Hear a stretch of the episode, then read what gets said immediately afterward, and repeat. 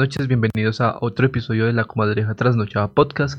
Hoy es un episodio especial, siendo este pues el tercer episodio que hemos grabado. Hoy nos encontramos o me encuentro físicamente con otro compañero del podcast que es Rodríguez. Voy a darle paso para que se presente él y posteriormente le vamos a dar paso para que se presenten nuestros otros dos compañeros que es Nieto y Estor. Entonces Rodríguez, le doy la palabra.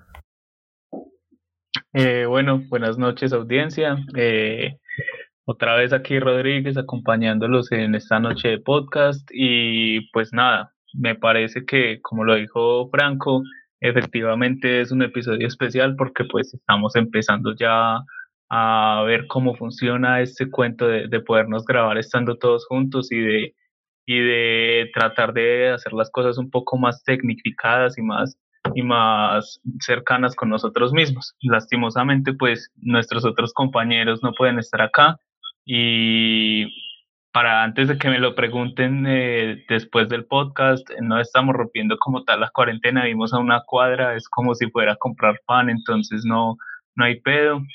Eh, y por último, quería resaltar que, bueno, el, el formato del podcast siempre ha, ha tenido como la, la misma esencia de de la conversación entre los cuatro de un tema en específico que nos haya llamado la atención durante esa semana o, o incluso durante el mismo día cuando, cuando no hemos preparado bien un tema.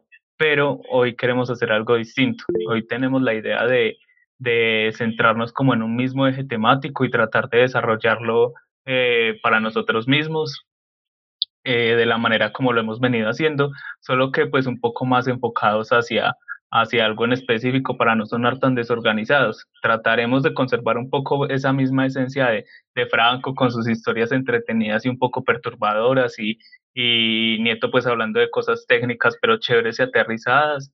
Eh, pero al mismo tiempo pues queremos darle un poco de orden entonces por eso este, este nuevo intento y este cambio de formato y pues nada Nieto ¿cómo está? Eh, buenas noches muchachos, eh, me encuentro perfectamente. Eh, aquí, como siempre, con la mejor disposición para venir a hablarles, para escucharlos, para debatir. La verdad, esto es como uno de mis momentos favoritos de la semana, cuando llega la semana, pues el día en que podemos grabar. Y nada, aquí, como usted dijo, eh, 100% adecuándome a este nuevo formato que estábamos aquí planeando y nada, eh, Torito. Buenas noches, sean bienvenidos pues a nuestro podcast. Y nada, estamos en otro día de cuarentena, día viernes 15 de mayo. Y espero les, guste este nuevo formato. Espero les guste este nuevo formato que veníamos hablando ya anteriormente. Espero que lo disfruten y que pasen un rato agradable con nosotros. Sí, claro, e-, esa es la idea, ¿cierto? Que en el futuro pues sí pensamos eh, comprar equipos y diferentes eh, insumos para la grabación, pero de igual manera eh, pues vamos bien como con lo que llevamos y esperemos pues que esto, que esto siga, siga siendo así, ¿cierto? Eh, pues sí, antes de, de, de, empezar pues a, a, grabar y hablar de los temas, pues sí, yo quería como para entrar un poquito más en calor, digamos, los que va a hacer el podcast, eh, eh, no sé, que cuenten pues algo, algo que les haya pasado esa semana, que, que hicieron este tiempo pues de cuarentena, ¿cierto? Por ejemplo, yo, yo no he hecho nada, ¿cierto? Vamos a comenzar apenas clase la otra, la otra semana, yo estoy terminando clase en una universidad, y pues, y voy a comenzar clase en la otra, entonces pues realmente he hecho gran cosa y creo que eh, mis amigos tampoco han hecho eh, muchas cosas este, este tiempo de cuarentena, ¿no? Ya estamos como muy cansados de la misma rutina siempre, siempre, siempre, siempre y pues ya estamos esperando salir. No sé si alguno de ustedes tenga una historia que hayan eh, hecho este, este, este, esta última semana desde que grabamos el último episodio que fue casi todo un caos. Eh, no, pues realmente, como usted dice, esta semana ha sido más, más tranquila. Bueno, todas han sido tranquilas y no hay como mucha novedad. Eh, aunque pues yo pensaba que esta semana empezaba como clases en sí y realmente solamente tuve una llamada ahorita, pues, y no, pues la verdad, la monotonía se está como haciendo más, cada vez más presente en estos días y pues nada, supongo que que ha sido interesante, pueden haber muchas cosas, pero prefiero hablarlas más adelante, que son temas, temas así como noticias y eso que pues ya iremos mencionando, pero realmente de pasar algo no. Eh, por mi lado, creería que, que, tampoco hay mucha novedad, pero precisamente esa, esa podría ser la, la historia, la noticia que les comente. Esta última semana ha sido tan monótona y tan aburrida que, que siento que ya se está empezando a sentir el, eh, el rigor de la cuarentena en tanto a lo que significa como soledad, como perderle el sentido a muchas actividades, en perderse en una rutina que uno realmente no, no disfruta, sino que eh, tiene que asimilar y tiene que acostumbrarse más por, por el bienestar propio y de los que viven con uno, pero nunca como por voluntad. Esta semana sí verdaderamente he empezado a extrañar eh, muchas cosas que hacía en, en época de normalidad. Comparto lo que dice mi compañero Rodríguez, ya que esta semana, pues la verdad ha sido bastante aburrida, bastante aburrida y ya las rutinas como que son más difíciles de asimilar, digamos, en las clases, en las clases virtuales, todo se vuelve bastante, bastante más, difícil de comprender al principio. No sé por qué será, supongo que debe ser por el encierro y también se, empieza a notar el ánimo y de hecho eso yo, lo empiezo a notar hasta en las personas, digamos, con mis compañeros.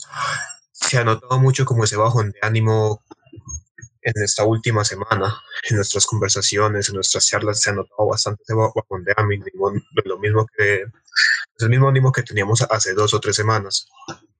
No sé si ustedes quieran agregar algo. Pues sí, es, eh, es verdad. Es, y más, digamos que no, no considero pertinente el comienzo de clases por esta modalidad, ¿cierto? Y menos eh, yo que estuve en una carrera demasiado, como decirlo, práctica, ¿cierto? Que es fisioterapia, educación física.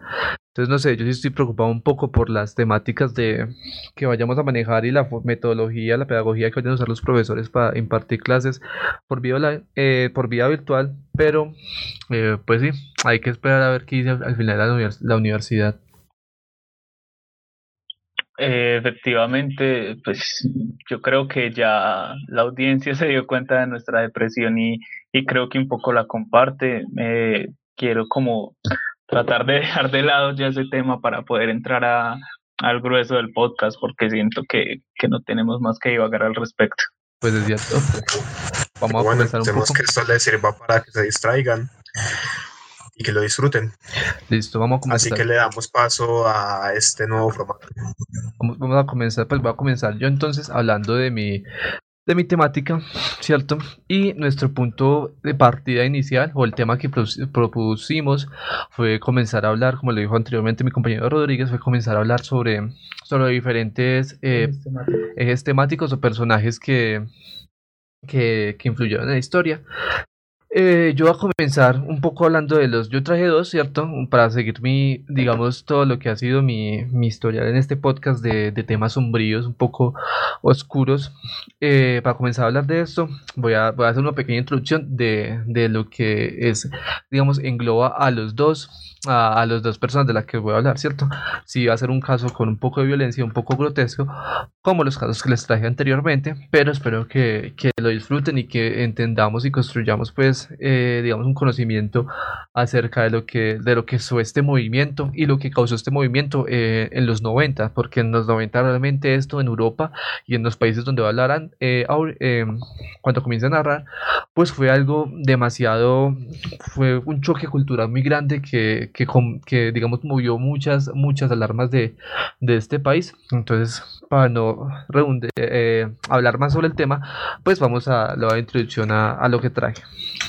Yo voy a hablar de dos personajes. Uno es conocido como Euronymous, que es eh, digamos, el guitarrista de una de las, de, la, de, de las bandas de black metal mejor, más conocidas en, en, en, Noruega, y el otro es Bark Vikernes, que es el, creo que también el man es vocalista y guitarrista de otras bandas muy conocidas de, de, de, eh, black metal. Creo que Euronymous, es de Mayhem y Bart Vikernes actualmente es el de el de Burzum, si no estoy mal. La verdad es que yo no, no, no me di cuenta, pues no, no, no, no divagué en qué banda están actualmente. Puesto pues que uno ya les voy a contar qué pasó con él y, y el otro, pues el otro sí tiene, últimamente ha tenido muchos problemas. Sí. Pero está en Burzum, sí. Listo, entonces va a hablar de metal noruego, ¿cierto? El metal noruego o el black metal noruego fue algo que comenzó en las décadas de los 80 y los 90. Fue un grupo de gente que tenían como este gusto por el metal, pero a su vez sentían, eh, digamos, un poco de repulsión por los temas eh, cristianos y, digamos, por esa llegada del cristianismo a toda esa zona eh, europea y principalmente a a Noruega, a Noruega donde, donde este, el cristianismo pues no era una religión central, sino que antes estaban otros, digamos, religión eh, noruega, digamos, de lo que venía siendo los vikingos, y entonces pues esta gente estaba en contra de, que el cristianismo se haya apoderado de toda esa zona de Noruega. Entonces en los 90 se estos grupos crean algo que se llama el Inner Cycles que es, eh, como lo van eh, a nombrar, lo voy a explicar más adelante, es una agrupación donde se comienzan a juntar todas estas bandas y todas estas gentes con la misma, digamos, tipo de cultura o creencias.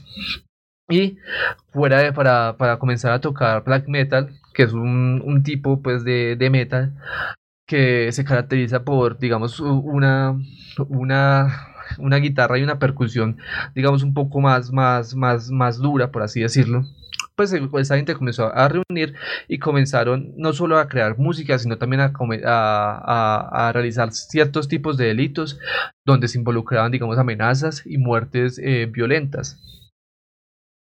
Eh, una de las, de las principales, digamos, eh, movimientos que generó a partir de esto fue el comienzo de la violencia y el, satanismo, como lo dije anteriormente, es para, pero con el fin de una liberación cristiana. El Inner, Circle, como, lo, como dije anteriormente, fue creado por Herónimo, ¿cierto? Donde, donde el man eh, tenía sus ideas satanistas, pero otro que fue muy influyente en este círculo fue Bars Birkensen Birkenes, perdón.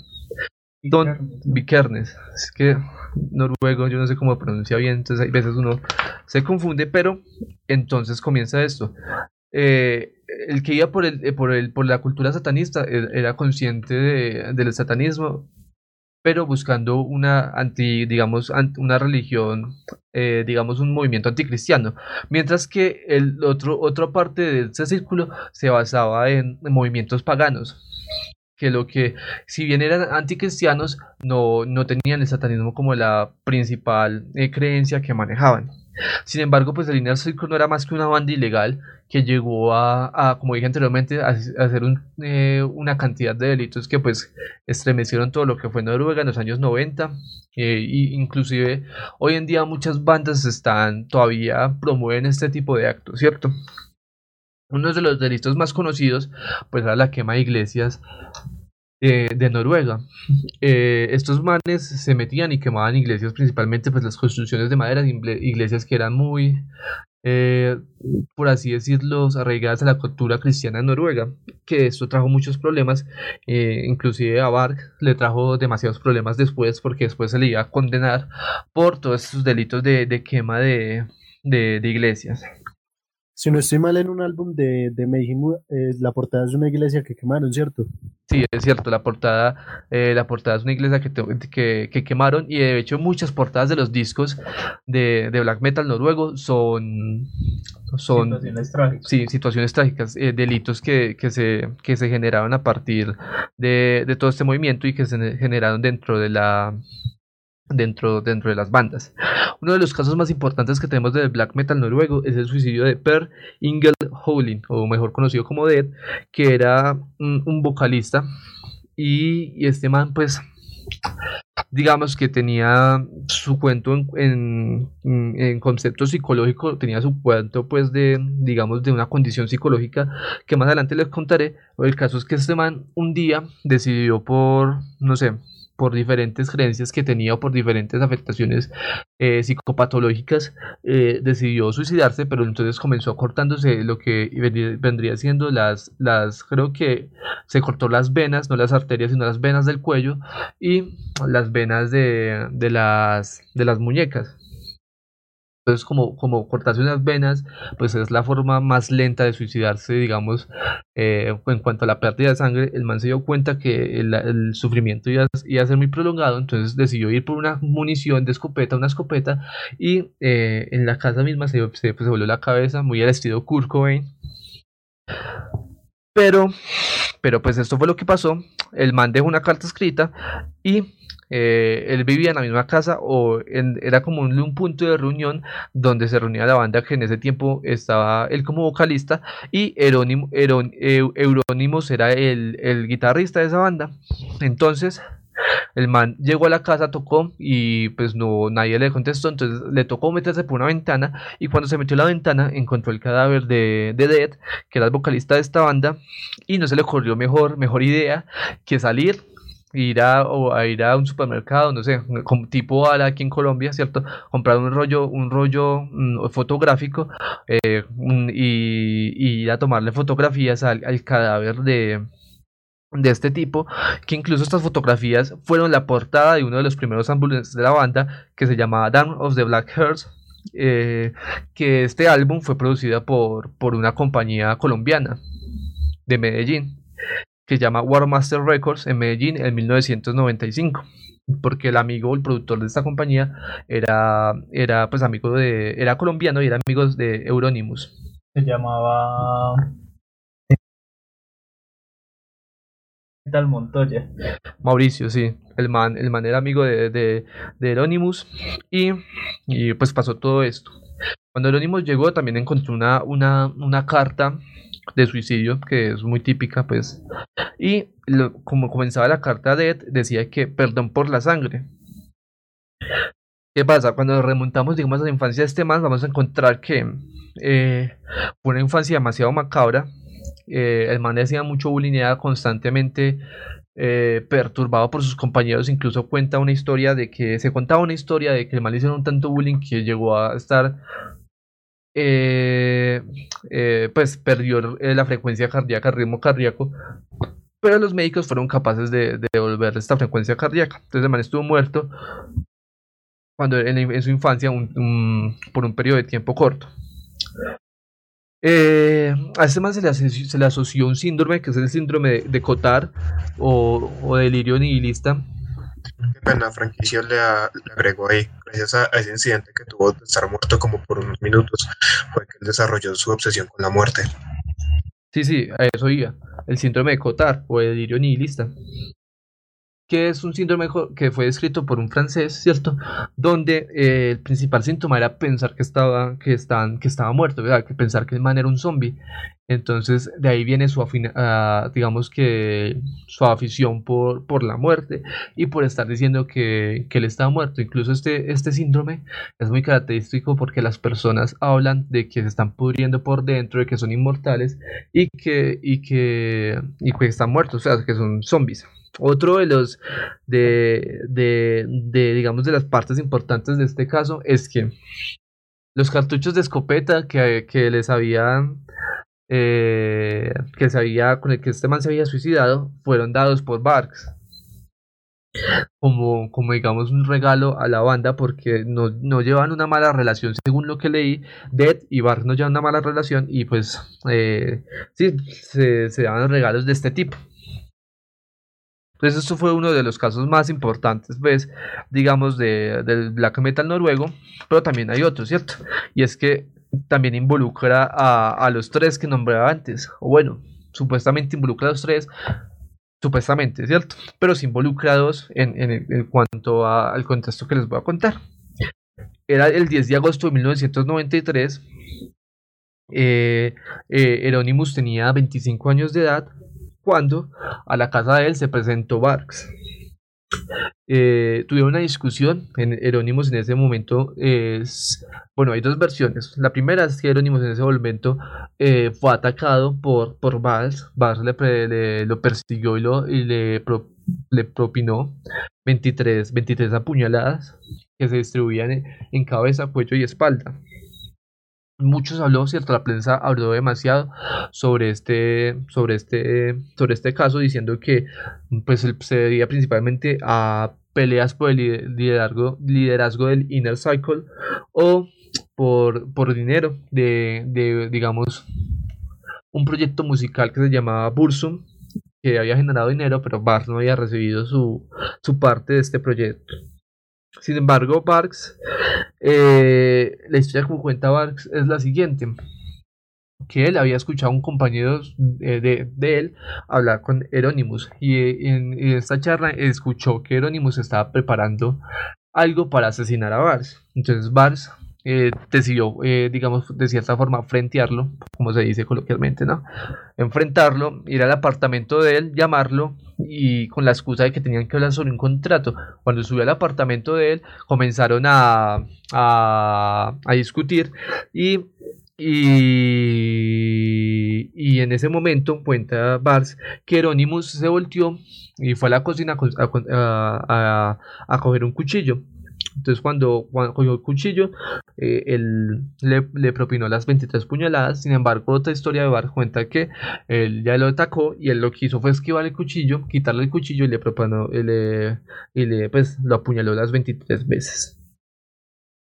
Eh, tenemos que, que, uno de los móviles también que por el que eh, habló la, la, prensa fue la Nvidia. Sin embargo, como lo dije anteriormente, Bart siempre habla de, de que su móvil principal fue eh, matar primero eh, a Euronymous como un método de venganza antes de que, o bueno, como un plan desarrollado de, de protección antes de que él pues lo asesinara, lo asesinara a Vargas. Donde, donde él dice dentro del tema que no, que no, que no, que, las, que no le propuso, no le propinó, perdón, 23 puñaladas, sino que le fueron menos y que estas 23 puñaladas en la espalda se pueden explicar porque se rompió un cristal de la casa y al romperse el cristal de la casa, eh, eh, este, este tipo, Euronymous, cayó sobre el cristal y se, y se, y se, pues, se, se, incrustó los cristales en su espalda. Sin embargo, el man a, a le dieron 21 años de cárcel eh, el man también está catalogado como neonazi, ¿cierto? No es, no es satanista, no es religioso, pero sí se considera pagano. Es neonazi, el man es racista también y pues hace poquito tiene, tiene, eh, tuvo un canal de YouTube que YouTube le bajó por pero YouTube se lo canceló, se lo canceló por, por, por eh, ¿cómo llama esto? Aumentar el odio, por discursos de odio, digamos, porque mantenía discursos. Ole, Fraquito, y pille que con respecto al pleito que tuvo con Euronymous, yo había escuchado eh, no me acuerdo si lo leí, no, no recuerdo muy bien, pero había escuchado que Euronymous ya tenía planeado que, o sea, que él iba a matar a Bark, sí. lo tenía planeado muchísimo antes. Y entonces lo que, o sea, nadie sabe cómo, pues usted ya acaba de contar como tres versiones mismas del, del misma, de la misma casa, entonces pues realmente nadie sabe qué fue lo que pasó. Pero entonces, pues, teniendo eso en cuenta que, pues eso creo que sí se sabe que es que Euronymous quería matar a Bark desde antes, ya lo tenía planeado de meses, pues uno podría pensar que Bark solo estaba actuando en su defensa, ¿no? Es, sí, también es que eh, podría que man está, se puede pensar que man está actuando en su defensa, pero entonces llegan estas otras cosas que digamos que son raras, o sea, 23 puñaladas en un cadáver, eso ya es, pues más que defensa, también demuestra cierto sentimiento de odio hacia la persona. Por otro lado, eh, no sé, me parece que, pues además se justifica, ¿cierto? Él tuvo un video de YouTube justificando y hablando de la muerte de, de Euronymous y contando que fue siempre en defensa propia y que el man ya tenía planes para asesinarlo, sin embargo la corte eh, sí encuentra planes, pero la corte dice que, que, en ese momento él no conocía sus planes y que no se justificaba el hecho de matarlo diciendo que se iba a defender si en ese momento él no, no encontraba, no, no conocía sus planes. Eso dice la corte. Sin embargo, Barsi dice que él sí conocía los planes y que, y que fue todo en defensa propia. Sin embargo, como dije, le dieron 21 años de cárcel y muchas historias de... Esa foto, esa foto es súper conocida, la de Bark cuando está en el juicio. Ah, sí. Sonriendo. Que, se, que, se, que sonríe cuando le dicen 21 años de, de, de cárcel, de prisión. Ay, yo, yo no sé si les conté, ¿cierto? Que la, la, eh, remontándome al suicidio de Dead, ¿cierto? La anterior, de la anterior, la anterior... Baterista. No, el anterior... Vocalista. El vocalista, de la, pues la anterior, el anterior historia que les conté, la fotografía que tomó Euronymous eh, fue, es la portada de este disco que les conté, de Downloads de Black Hearts, que incluso lo pueden buscar por Google que, que, ahí aparece, ahí aparece la portada del disco y pues es una imagen muy grotesca donde el mano tiene parte de, de, la cabeza, ¿cierto? Y está ahí tirado. Y también cuenta la historia que este man eh, cogió pedazos del cráneo de... Eh, el cogió pedazos del cráneo de Dead y se hizo un collar con eso y otros pedazos del cráneo se los mandó a, a, otros, a otras bandas que también hacían parte del Inner Circle. También dicen que, que cuando él llegó y encontró a Dead así, pues que la fotografía no la sacó de una, sino que lo cuadró para lo que él era estéticamente bello. Ah, sí. También dicen que, el man, que el man movió. Ahí agregando una pequeña cosita lo que decía, el, el mando los restos del cráneo a gente que supuestamente los merecía. Sí, que eran miembros del Inner Circle y que tenían su misma, digamos así, su misma, sus mismas creencias, porque el man sí era satanista. Eh, historias así se pueden contar mucho. Están las de, las de Natra, que no, no sin remontarnos a, a la historia, la historia de Natra, de Nati Nati Natra. El man, el man tuvo sus problemas y el man se, se pegó, no se cosió, pero dicen que se pegó con cinta a eh, patas de, de, cerdo mutiladas a, a las manos.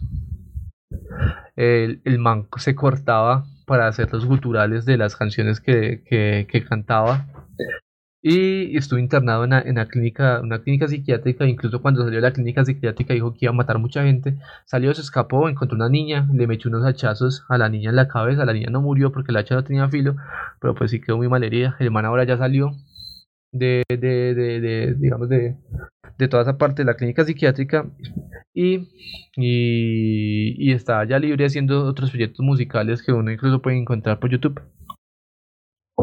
yo quería como agregar ahí que creo, creo, creo que lo de la niña es leyenda urbana, porque hace algún tiempo, pues cuando yo estaba en el colegio, traté de investigar un poco al respecto, estaba interesado por este movimiento del black metal noruego y dentro de lo que se encontró de los hechos, de los crímenes cometidos por, por esta, por así llamarlo secta, este movimiento que más que político era filosófico, eh, pues vi que, que, existía como la leyenda de que él sí había matado a una niña a hachazos, pero, pero que en realidad era como una manera de, de, de estigmatizarlo después de haber terminado su, su tiempo en el, en el psiquiátrico, ¿no?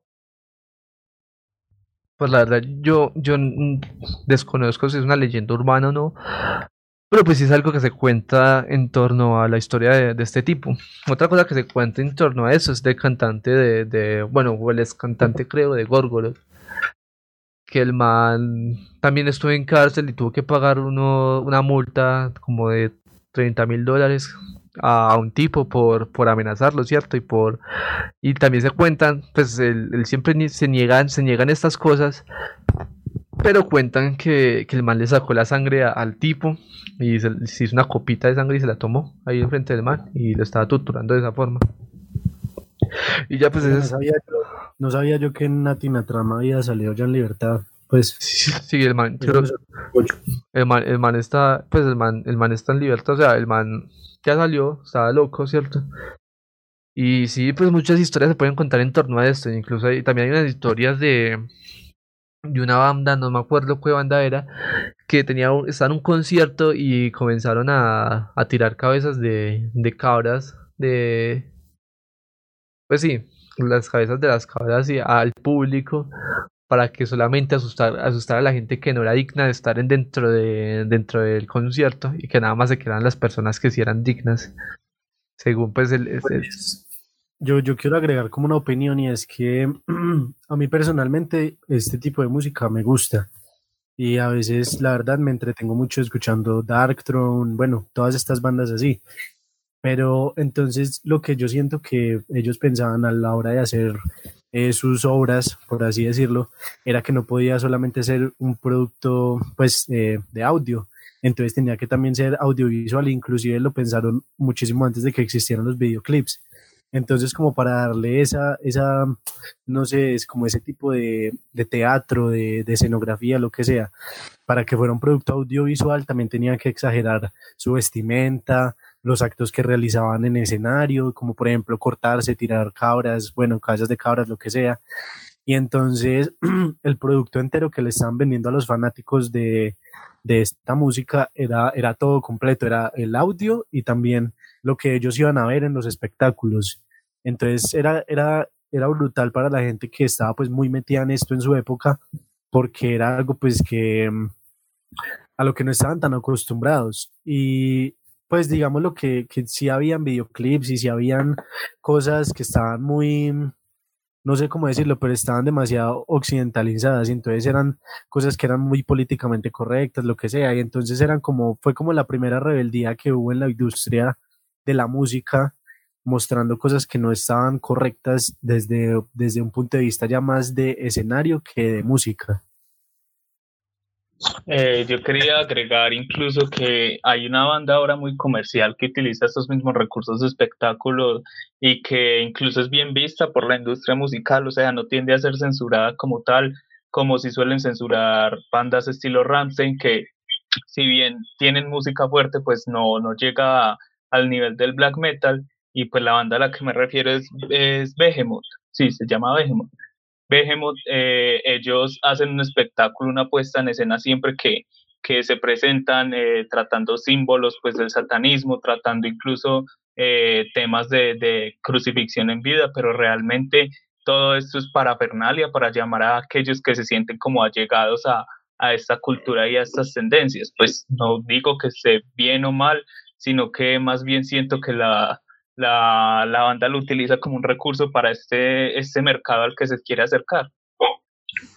Eh, otro ejemplo que es demasiado, demasiado conocido es Ghost. Y es, entonces a mí lo que me, pues lo como que le quiero siempre tratar de decir a la gente cuando, cuando ven que yo estoy escuchando una canción así o, o viendo un video de una banda de estas, es que no se, no se asusten demasiado por, por eso, por lo que están viendo, porque pueda parecer satánico, que porque tenga una cruz invertida, eh, pues simplemente es eso, simplemente es entretenimiento. Y pues obviamente en el black metal noruego pues hubo muchos incidentes, pero era porque eran personas demasiado extremistas y eran personas que tenían problemas psicológicos aparte de todo. Pero entonces en la era actual y en el momento, y pues y en este mismo momento, muchas de las bandas que eh, aclaman ser satánicas o, o, que tienen este tipo de símbolos en su vestimenta, en sus letras, en lo que sea, eh, simplemente pues suele ser la verdad para tener show, para, para llamar más la atención, porque porque la verdad eso vende y la verdad es entretenido para cierto público, obviamente no para todos. Y es muy para satisfacer el morbo.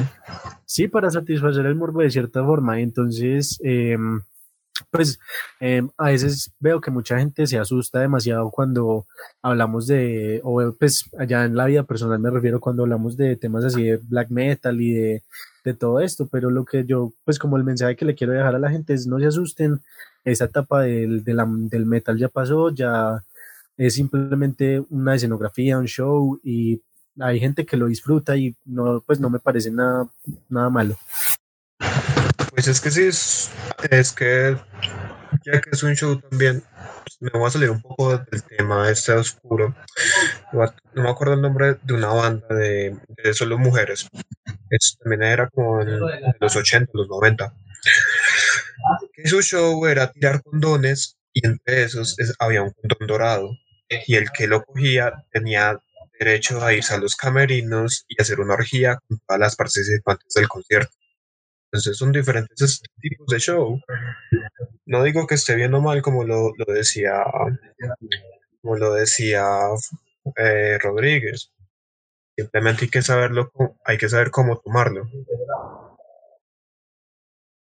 Sí, es, es, eh, es cierto.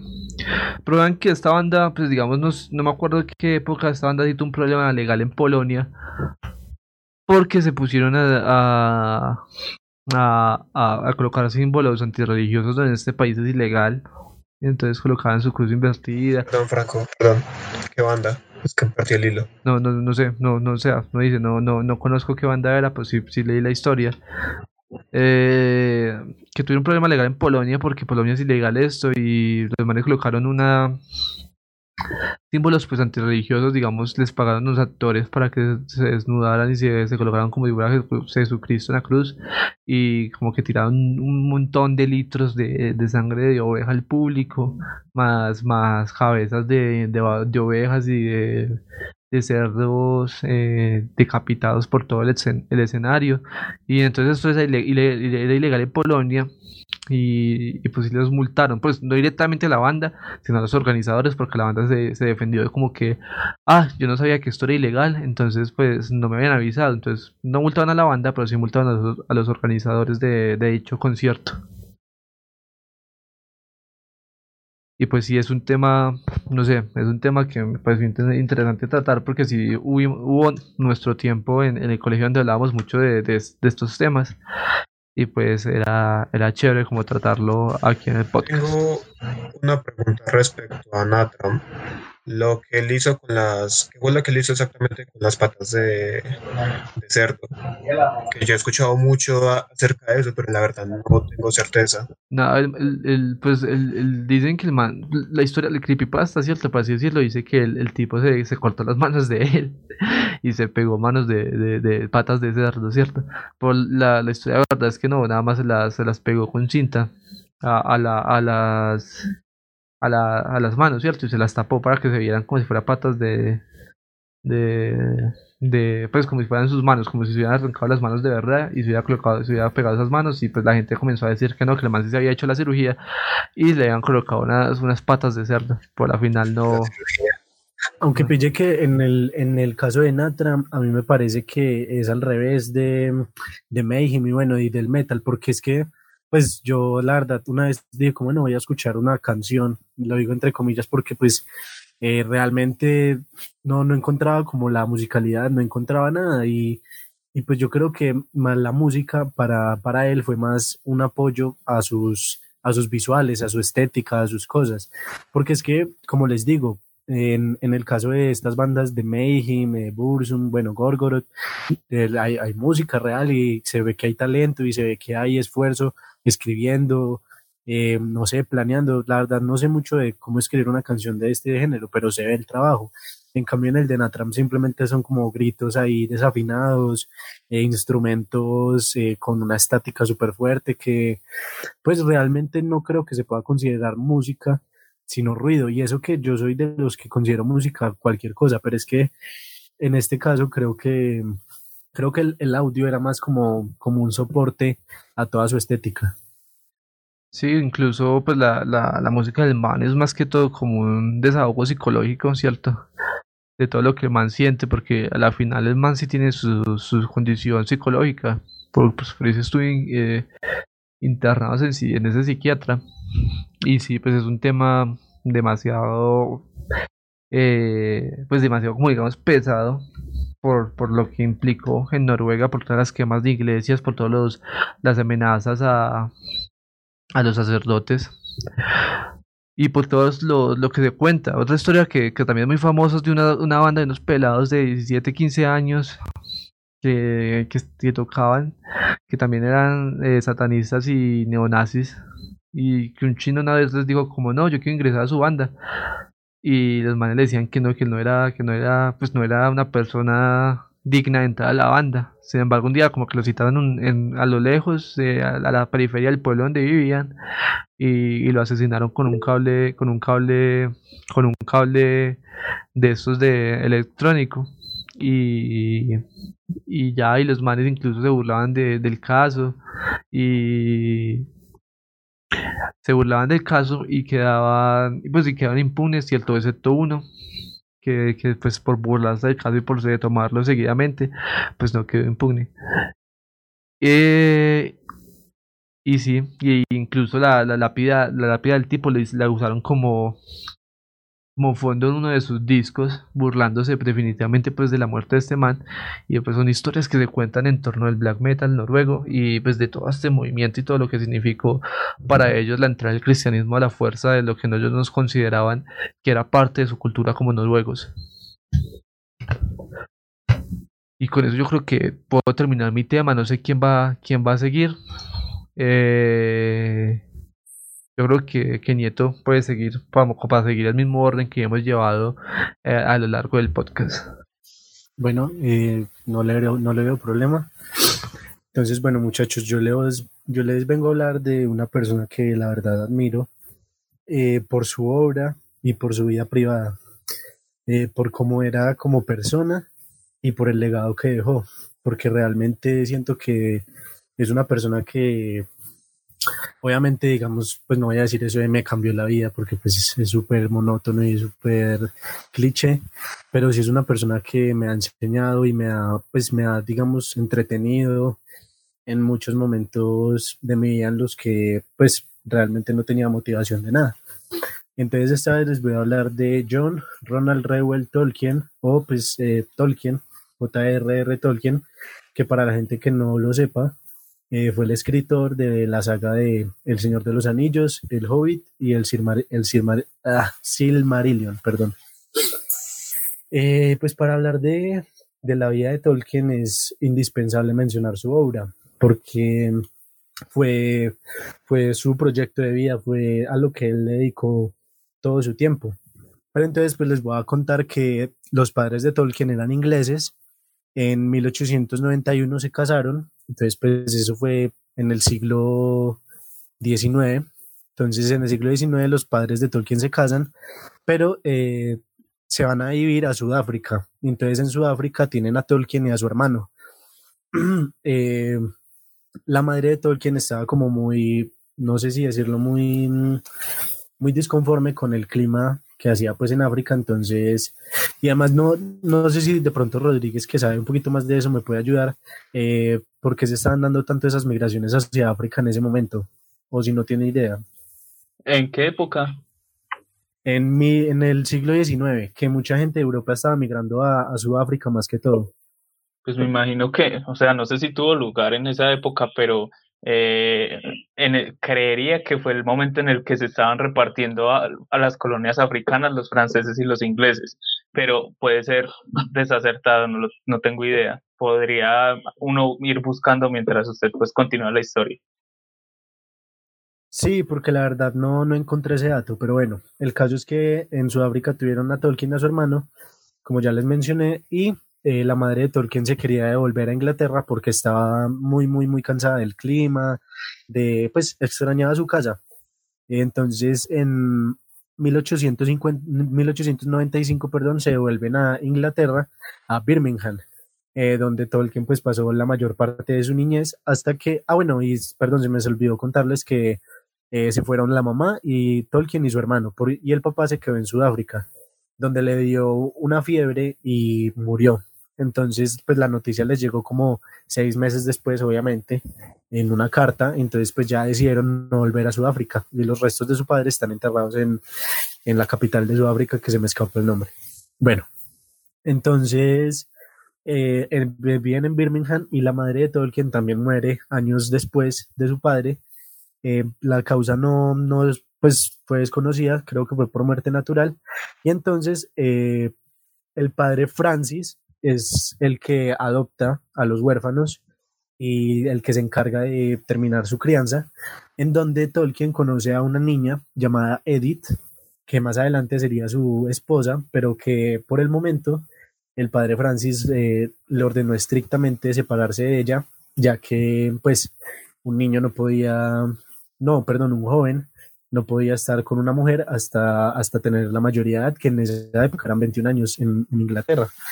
Entonces Tolkien eh, siempre fue muy aficionado a las lenguas y en el colegio eh, él estudiaba en el King Edward's School. Eh, conoció a cuatro, perdón, a tres amigos que serían sus tres amigos, mm, bueno, pues uno de los, unos de los tres amigos más indispensables en su obra. que son Christopher Weisman, eh, Geoffrey Bake Smith y Robert Gilson. Entonces, pues, entre ellos cuatro eh, fundaron un club, pues que ustedes saben que en estos países es muy común esto de clubs y cosas para pasar la tarde. Entonces formaron el TCBS o Tea Club Barrovian Society, que pues al español sería como eh, Club de Té y de Sociedad Barroviana. Em, entonces, en el cual eh, se dedicaban a, a, tomar té, obviamente por lo que dice el nombre, y a compartir sus escritos, porque los cuatro eran grandes apasionados de la literatura y de la, ley ay, perdón, y de la lengua. Entonces, em, ahí fue cuando eh, Tolkien empezó pues a, a, tener sus raíces de escritor y em, un día en un viaje a Suiza eh, le compró una postal que le pareció muy interesante, que era un río, y entonces en el río había un mago. Entonces a Tolkien eh, le pareció como curioso ponerle de título a esa postal eh, El nacimiento de Gandalf o algo así.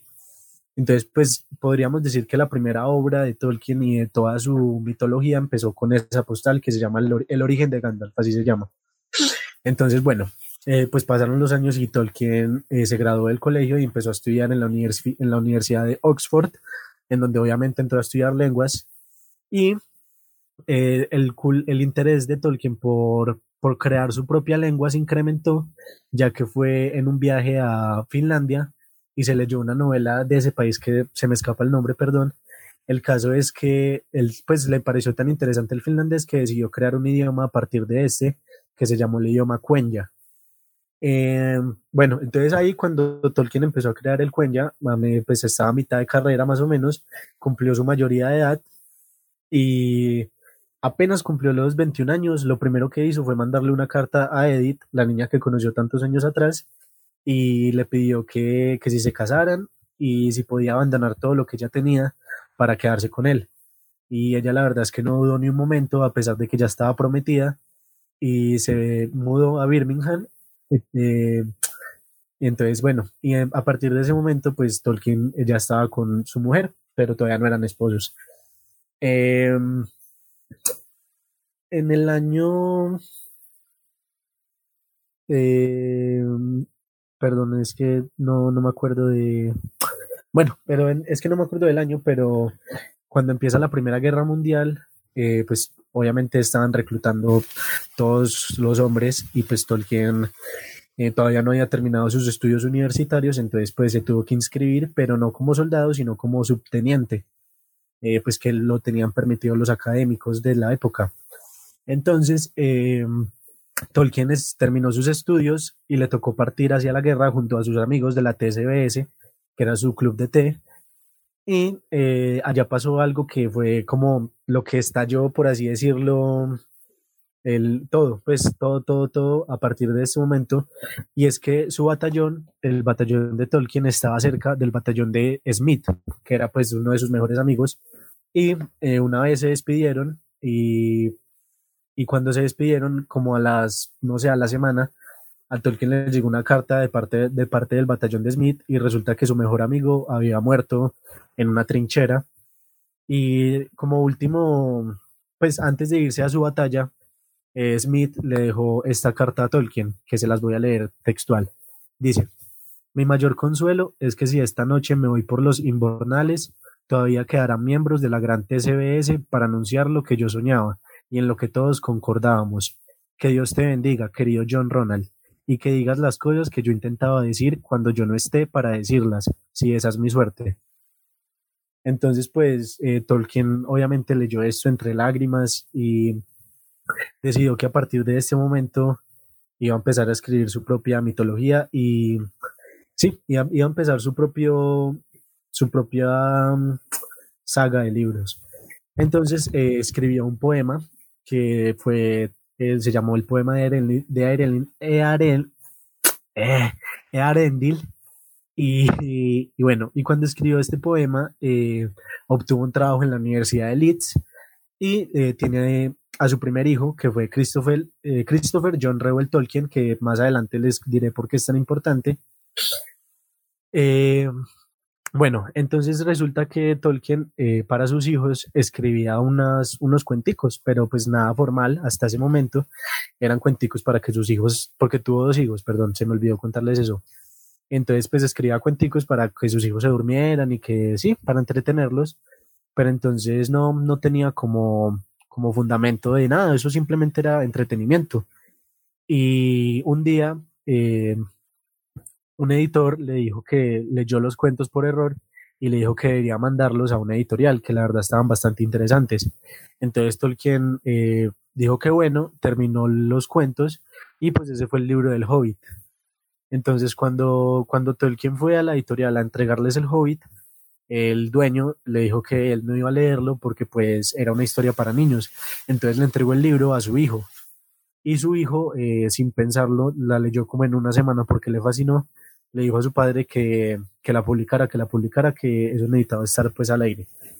Em, entonces, pues ese fue, ese fue, o sea, el, el, el, criterio para que el padre publicara la novela era que su hijo dijera que sí. Entonces, eh, publicaron pues El Hobbit y durante esta época eh, Tolkien eh, ya empezó a dar clases en la Universidad de Oxford. Entonces, em, conoció a, a Lewis, que Lewis es el escritor de las crónicas de Narnia, y entonces pues fundaron otro club que se llamó los Inklings, y entonces pues entre Tolkien y Lewis tenían muchas conversaciones que duraban horas, se reunían casi todos los días a compartir ideas, entonces, y eran demasiado interesante. Entonces Tolkien en ese momento decidió escribir un libro. Eh, entonces, ese fue el origen de el Sirmal, el Sirmal, el, ay, no sé por qué estoy enredado hoy, el Silmarillion. Y eh, resulta que, como ya les dije, Tolkien había tenido su idioma, el Quenya, que lo creo es un idioma pues que al que quiera puede intentar aprenderlo. Entonces él dijo que para que este idioma funcionara tenía que tener unos personajes que lo hablaran y que además de que lo hablaran tuvieran una historia. Entonces ahí fue cuando Tolkien eh, imaginó que los elfos de la mitología nórdica iban a ser los que iban a hablar su lengua. Eh, entonces, a partir de ahí empezó a crear el Silmarillion eh, con todas sus historias, que al principio eran historias separadas. Em, bueno, entonces, pues a medida que Tolkien iba haciendo eso, pues pasaron, pasó muchísimo tiempo.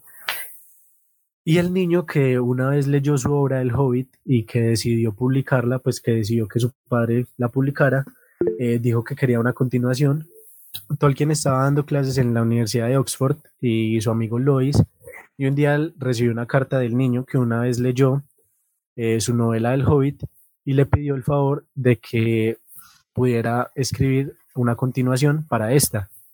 Eh, Tolkien al principio se encontraba un poco, no sé, a la defensiva porque él quería terminar su proyecto del Silmarillion, pero pues decidió que, o bueno, pensó que el libro de El Hobbit y el Silmarillion iban a estar conectados, solamente que lo que pasaba en el Silmarillion era muchísimos años antes. Entonces él dijo, pues ahí fue como cuando se le iluminó la mente, no sé, y ya empezó a, a, pensar que él tenía todo un universo en sus manos y pues empezó a hilar la historia y todo. Eh, Tolkien, para escribir eh, pues, su obra más famosa, El Señor de los Anillos, se demoró 12 años. ¿Por qué? Porque Tolkien era una persona demasiado eh, perfeccionista, eh, o sea, se, demoraba meses en datos como la vegetación del lugar o cosas así, entonces pues eh, se demoró demasiado tiempo. Em, bueno, llegaron los 12 años y de nuevo el muchacho que leyó su novela del Hobbit estaba, o sea, más que complacido de publicar El Señor de los Anillos, pero Tolkien quería publicarla junto a su otro libro. Eh, no, no fue posible porque pues los, los directivos de la editorial no, no quisieron, no sé, no les gustó el otro libro, entonces solamente eh, le propusieron publicar El Señor de los Anillos y ya. Él rechazó esta oferta porque él quería ver sus obras, ambas obras publicadas y se fue a otra editorial.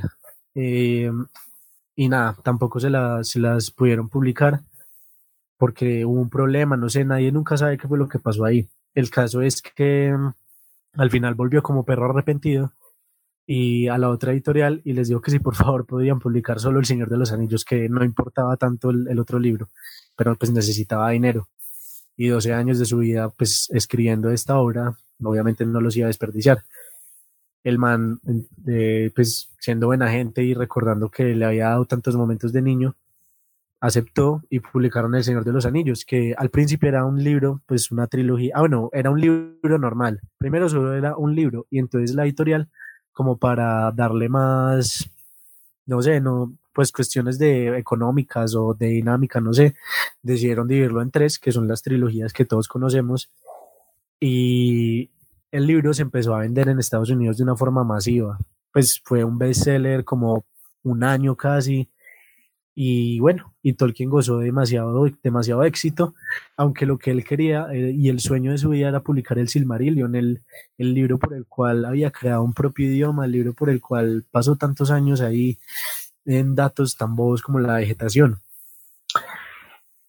Pues eh, desafortunadamente Tolkien, pues su esposa murió y dos años después eh, Tolkien murió como a los 83 años, si no estoy mal y nunca pudo ver el sueño de su vida realizarse, que era ver pues el Silmarillion publicado, aunque eh, su hijo Christopher, como les dije que, como les dije cuando nació que iba a ser muy importante, su hijo Christopher se encargó de terminarlo porque Tolkien lo había dejado inconcluso, se encargó de terminarlo y finalmente publicarlo. Entonces, la parte final del Silmarillion está escrita por su hijo y sin Christopher, pues la verdad solamente tendríamos El Hobbit y El Señor de los Anillos.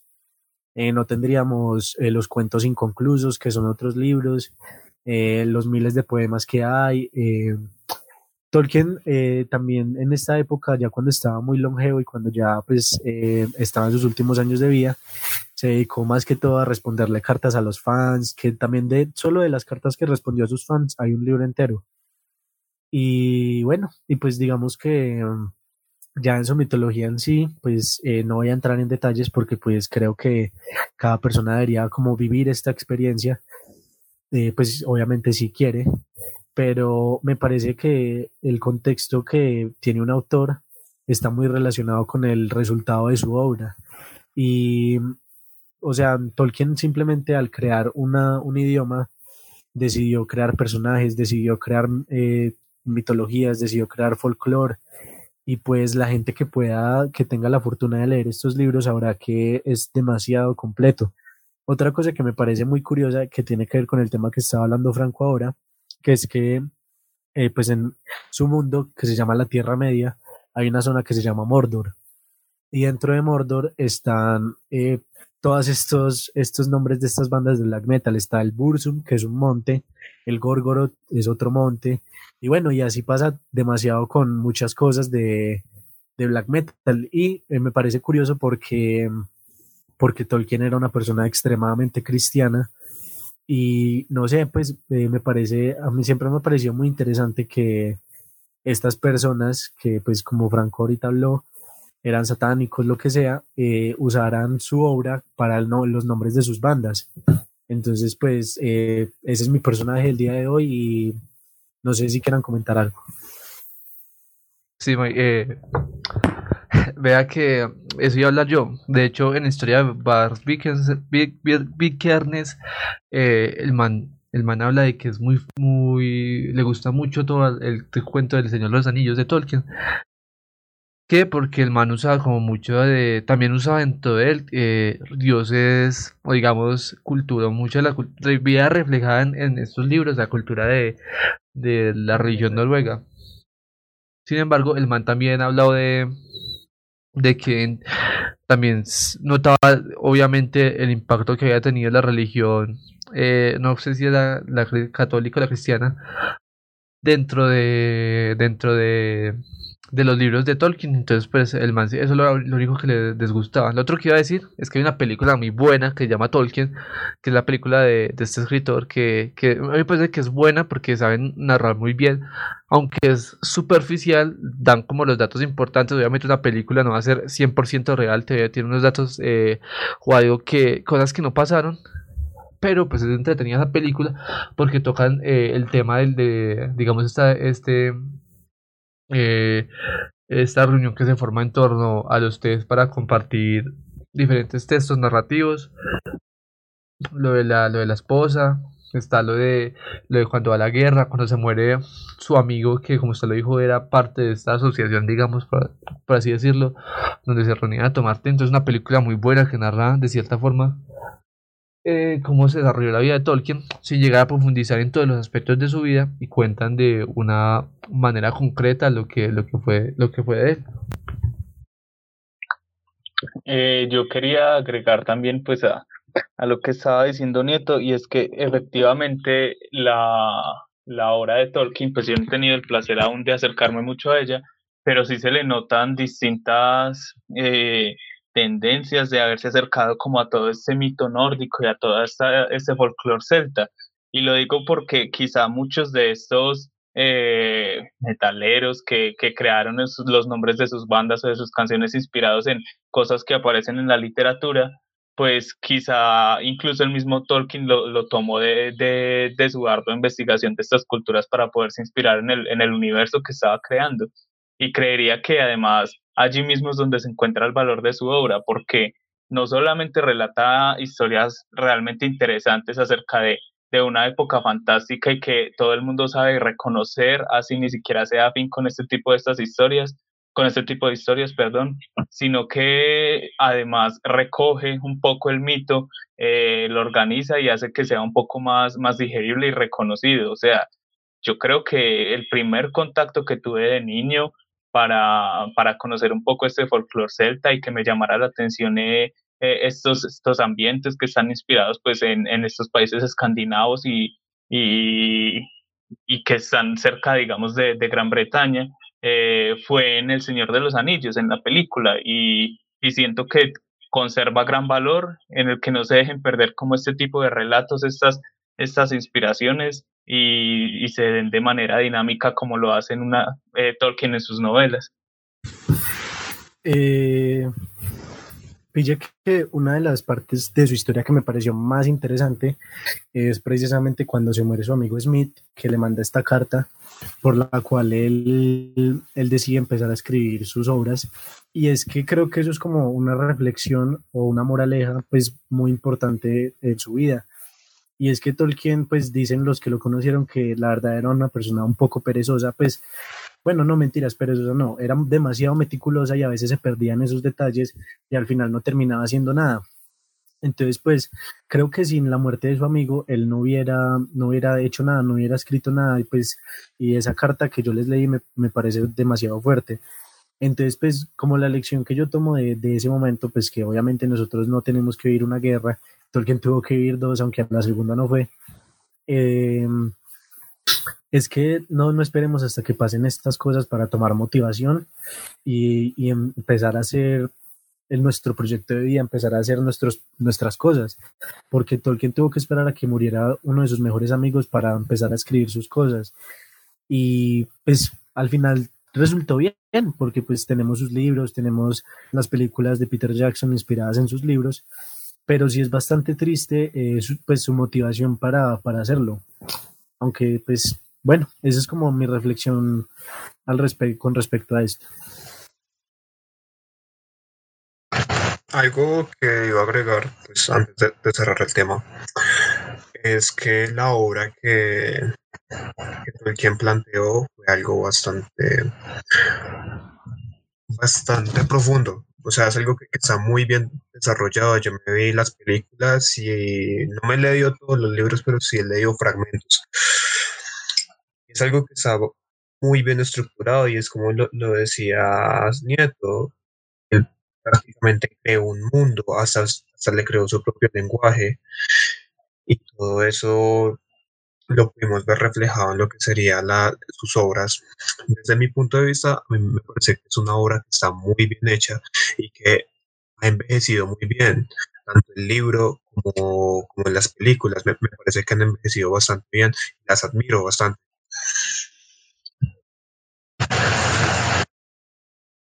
Sí, es un tema muy interesante porque digamos que si bien esas películas inspiraron, el libro y las películas inspiraron muchos otros eh, mundos, ¿cierto? O sea, se y desarrolla, digamos que cosas muy importantes como es hoy la, el cine, los videojuegos y industrias gigantescas han tomado parte de ese, de ese mundo que desarrolló, desarrolló Tolkien para crear sus propios mundos e incluso es muy, muy, eh, muy muy frecuente encontrar diseños parecidos a los que se realizan en las películas, ¿cierto? En diferentes, en otras películas, en diferentes videojuegos. Por ejemplo, Skyrim eh, tiene muchos diseños inspirados en, estas películas y también pues en otras. The Witcher. The Witcher también tiene diferentes. Y todas estas series y me parece pues que, que eh, Tolkien también su obra contribuyó mucho a lo que eh, fue este, digamos, de incremento de esta cultura de criaturas mitológicas y de, de esas guerras entre diferentes razas de de, seres que tienen características antropomórficas. Y en todo caso, eh, pues fue un tema interesante. No sé si alguien tiene algo más que decir o si le damos continuación al, al, tema de, de, Rodríguez.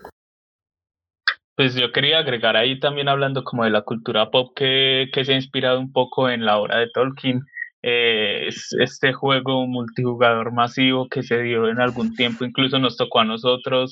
Creo que World of Warcraft relató mucho lo que es esta diferenciación entre razas viviendo en un mismo espacio, cómo se enfrentan, cuáles son sus intereses, sus características y, y creo que ayuda un poco también a darle eh, algo de impulso a este tipo de, de, de formato en el cual se nos relata cómo los humanos pueden convivir como con otras razas diferentes dentro dentro de un mismo espacio y al mismo tiempo eh, eh, se ve ambientado en la época en la que Tolkien relata sus, sus novelas.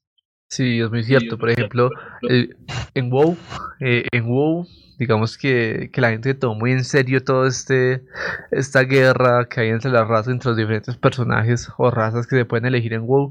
Y sí, y en ese tiempo se armaban, eh, digamos, como ese juego de rol muy, muy, muy bueno dentro, dentro de lo que era el videojuego, ¿cierto?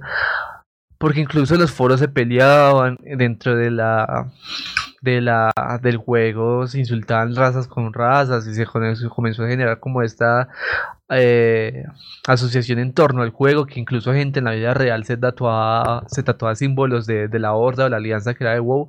Incluso Nicolás Arrieta el youtuber aquí colombiano tiene tatuado en el pecho el símbolo de la horda y cosas así. Entonces, no solo, no solo eso, ¿cierto? Eh, la obra de Tolkien sigue y va a seguir por mucho más tiempo porque esto es algo que le está dando hoy en día mucho al cine y son historias muy, muy, muy interesantes de contar, principalmente por el peso que, que tuvo El Señor de los Anillos eh, más que todo, digamos, la película, porque si la película fue mm, más con, es más conocida que, que, es más es más vista que, que los libros son que como los libros son leídos.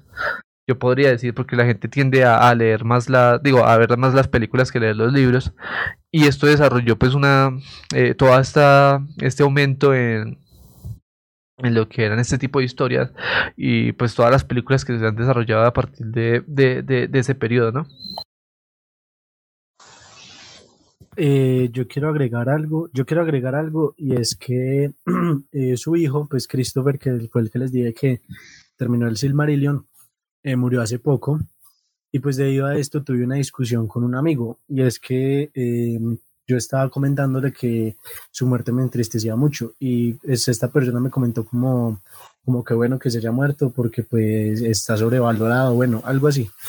entonces yo le dije como, como por qué hice eso pues sí, la verdad, no me supo, no me supo argumentar, me dijo culadas, pero entonces después yo le dije como, esto fue, esto fue, pues, o sea, esto fue algo que impulsó demasiados movimientos, impulsó demasiadas obras, impulsó demasiados juegos, como dijeron mis compañeros. Y él me decía, sí, sí, pero él no es el creador, esto ya viene desde Grecia, ya viene desde la Divina Comedia, que yo no sé qué. Entonces, pues yo le decía, obviamente, o sea, ¿qué? Eh, obviamente, yo le decía, obviamente esto viene ya pues desde hace mucho tiempo, él no es el creador del género. Y, y entonces él me decía, ¿y entonces por qué es tan conocido? Y yo le dije, porque simplemente es un, pues es un precursor, fue alguien que hizo algo diferente, no fue el creador del género, simplemente es alguien que puso eh, nuevos estándares, puso, o sea, puso muchísimas cosas y revivió este género, porque luego de la obra de Tolkien, pues como ustedes dieron, salieron obras como The Witcher, Game of Thrones, eh, bueno, eh, Harry Potter, y se me escapan los nombres de muchísimas más.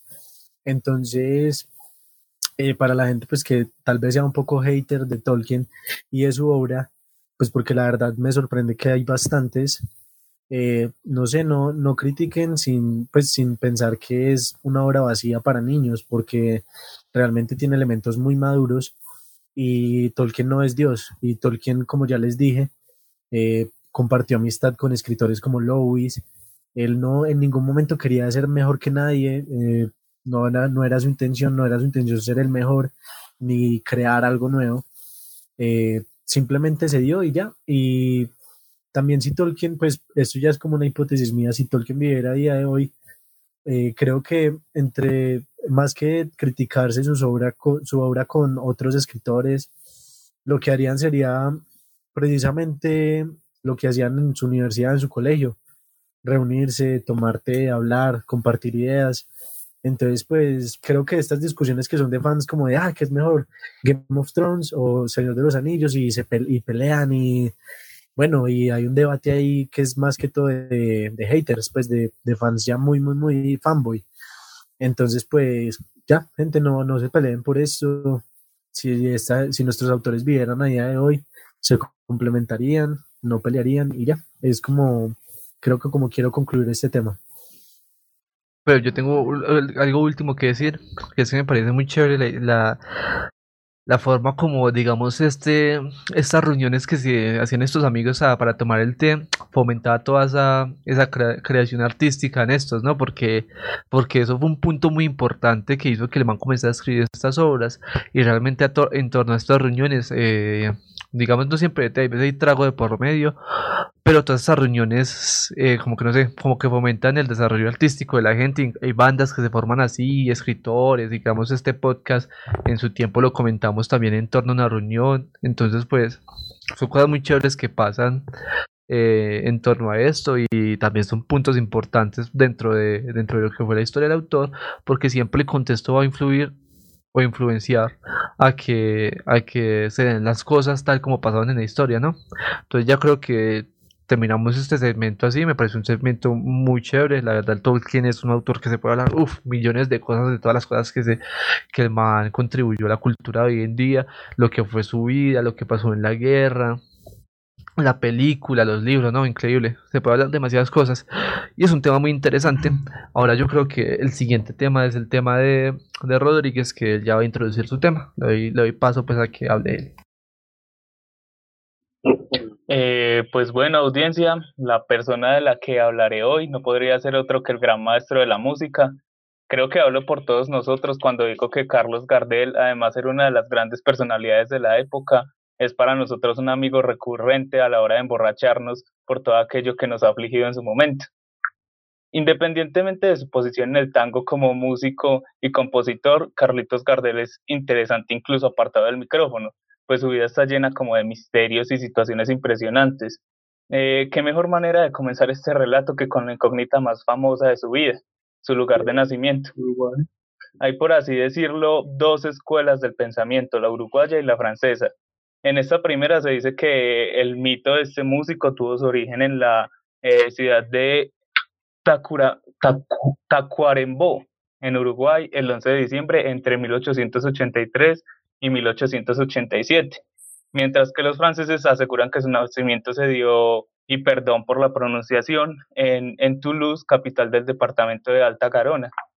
Mm, el 11 de diciembre de 1890. Realmente pues nunca se ha establecido eh, verdaderamente cuál es su origen, siempre fue como algo muy misterioso en torno a su vida, pero si de algo no hay duda, no hay duda es que eh, los, los países donde más se desarrolló el artista fue Uruguay y Argentina, siendo este último el país de sus amores, como lo manifiesta en la canción eh, de su propia autoría, Mi Buenos Aires querido pues digamos nosotros los colombianos no tenemos mucho que pintar en, en, esta, en esta historia, pero si hay algo que nadie nos puede refutar a la hora de hablar del artista es que su muerte tuvo lugar dentro de nuestro territorio Y no lo digo como si se tratara de algo de lo cual sentirse orgulloso, ni mucho menos, sino que por el contrario lo percibo como un acontecimiento trágico, ya que se fue de este mundo en un accidente aéreo.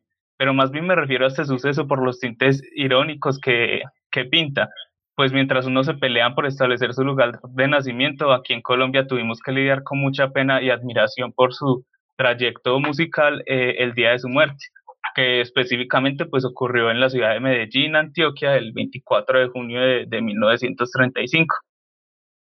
Pues bueno, el, mito argentino, por llamarlo así, eh, al, largo de la vida del, del maestro Carlos Gardel, tuvo muchos, muchos apodos, pero pues él, él inició su carrera musical eh, en el sitio que mayor nostalgia me produce a mí particularmente, a pesar de nunca haber estado allí, en, San Nicolás, específicamente en un sector llamado Corrientes.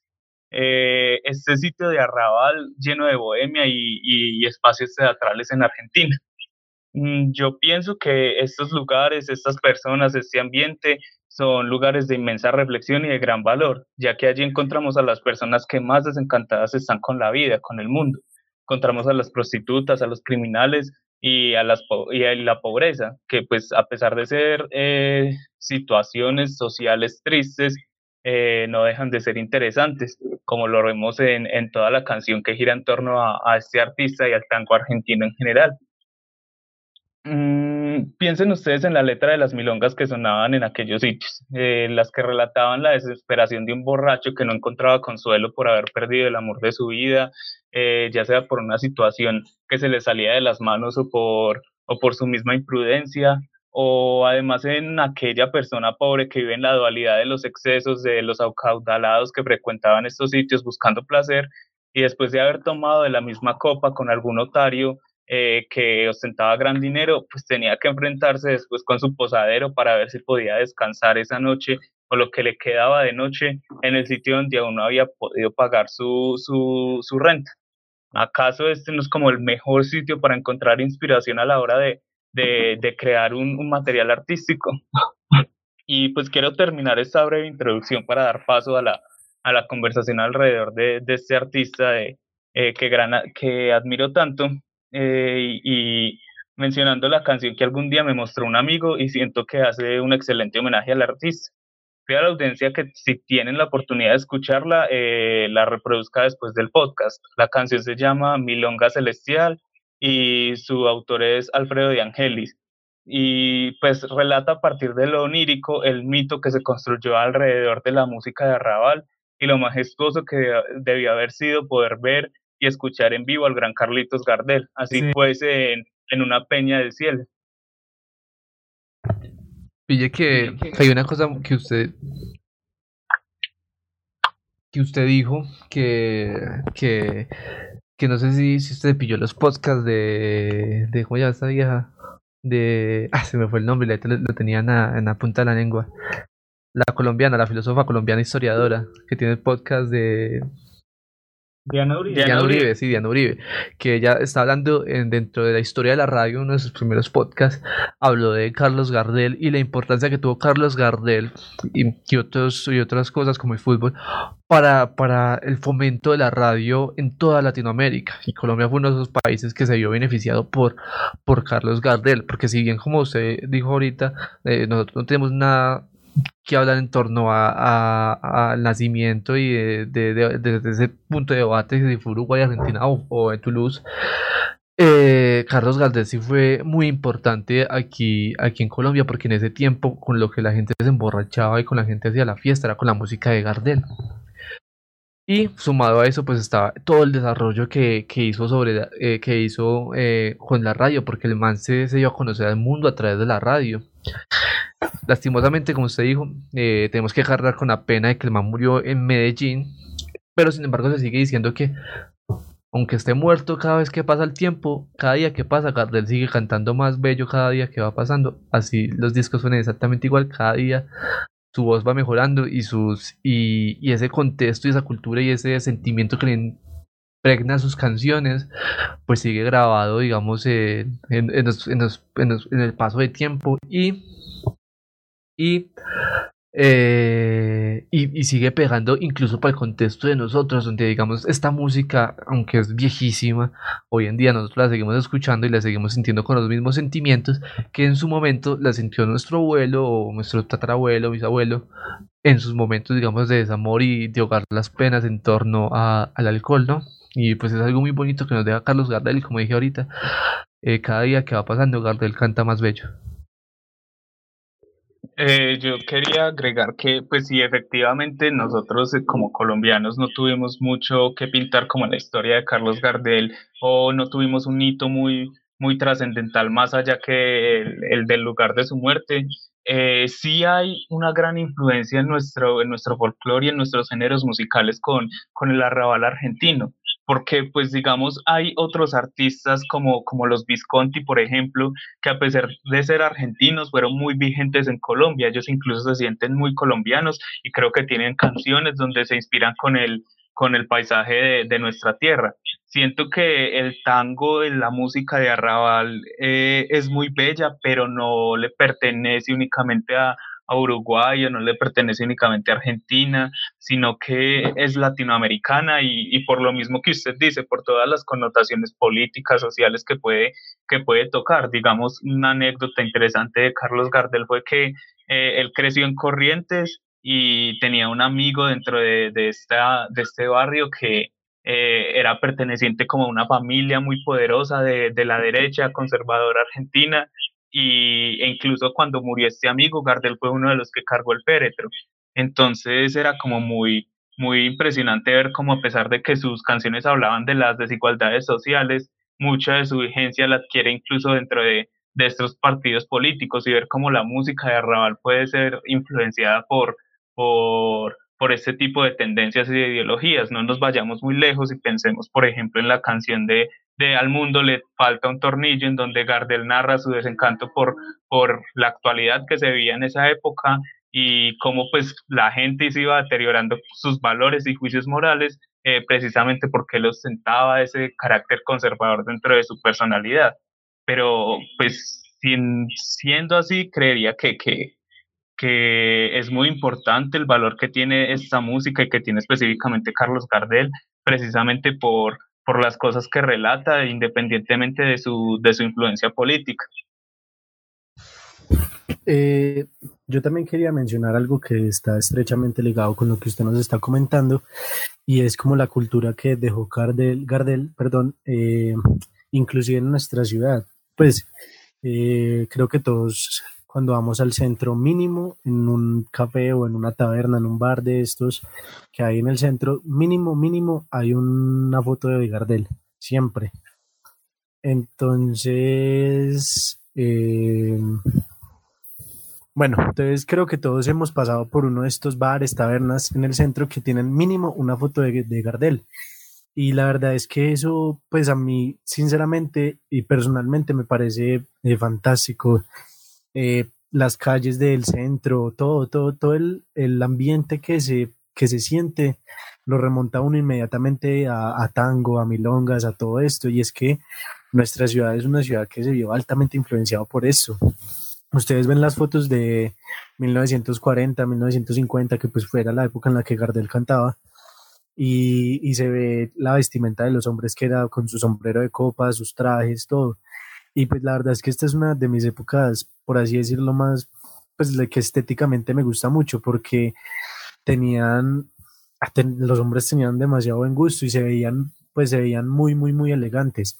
Y creo que todo esto se ve a partir de personajes como Gardel, aunque hay otros, por supuesto, pero el más influyente es Gardel, que con su, con su estética hacían que los hombres que si se quisieran parecer a él. Creo que todos, al menos nuestra bisabuela o nuestra abuela, eh, obviamente se remontan hasta Gardel y siempre lo recuerdan como un hombre demasiado atractivo. Entonces, pues, eh, o sea, Gardel era como un ídolo para, para estas personas que, que, lo veían en sus portadas de sus discos, en las fotos que mandaba, que creo que Gardel solo tiene como dos sesiones de fotos, pues, y es raro sabiendo la magnitud de, de su alcance. Pero, pero sí, eh, siempre que yo voy al centro, siempre me pongo los audífonos y me pongo un temita de Gardel, porque es que la verdad se respira, se respira el ambiente que hay ahí. Eh, yo quería como, como agregar eh, que, que, efectivamente él tuvo sí pocas sesiones de fotos.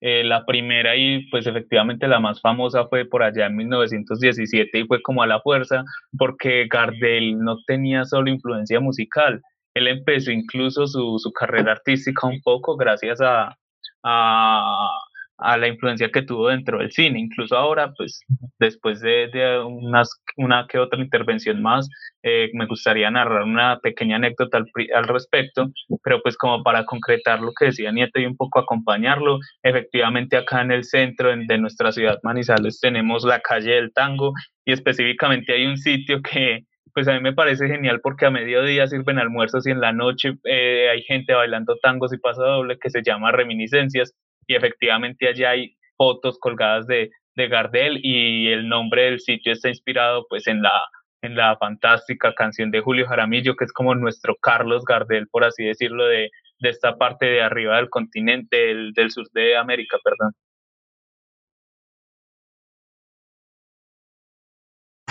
Y es que sí, Manizales ha estado bastante influenciada por el tango, sino, y aún al, día de hoy lo podemos ver. Si no veamos cuántos grupos de tango hay, cuántos, cuántos niños, y que nosotros lo pudimos apreciar en el colegio. Niños de 11, 12 años que iban a bailar tango al colegio y lo bailaban muy bien. O también los, los viejitos de, de 50, 60 años que les gusta recordar sus viejas épocas y regresan a esos, a esos bares, porque si miramos los bares del centro, no son como los bares que sería el cable, la zona rosa de Manizales.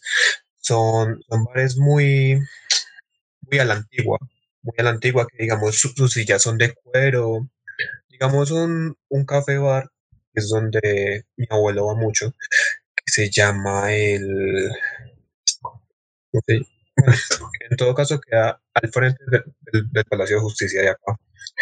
Y uno entra ahí y primero es la música, la música que ponen es pura música de esa época y todo, y, y. Obviamente es un bar muy viejo, con sus sillitas de cuero, sus mesitas redondas y así, y son puros viejitos, su musiquita, su cafecito o su aguardiente. Y vea que, que es muy cierto, ¿no?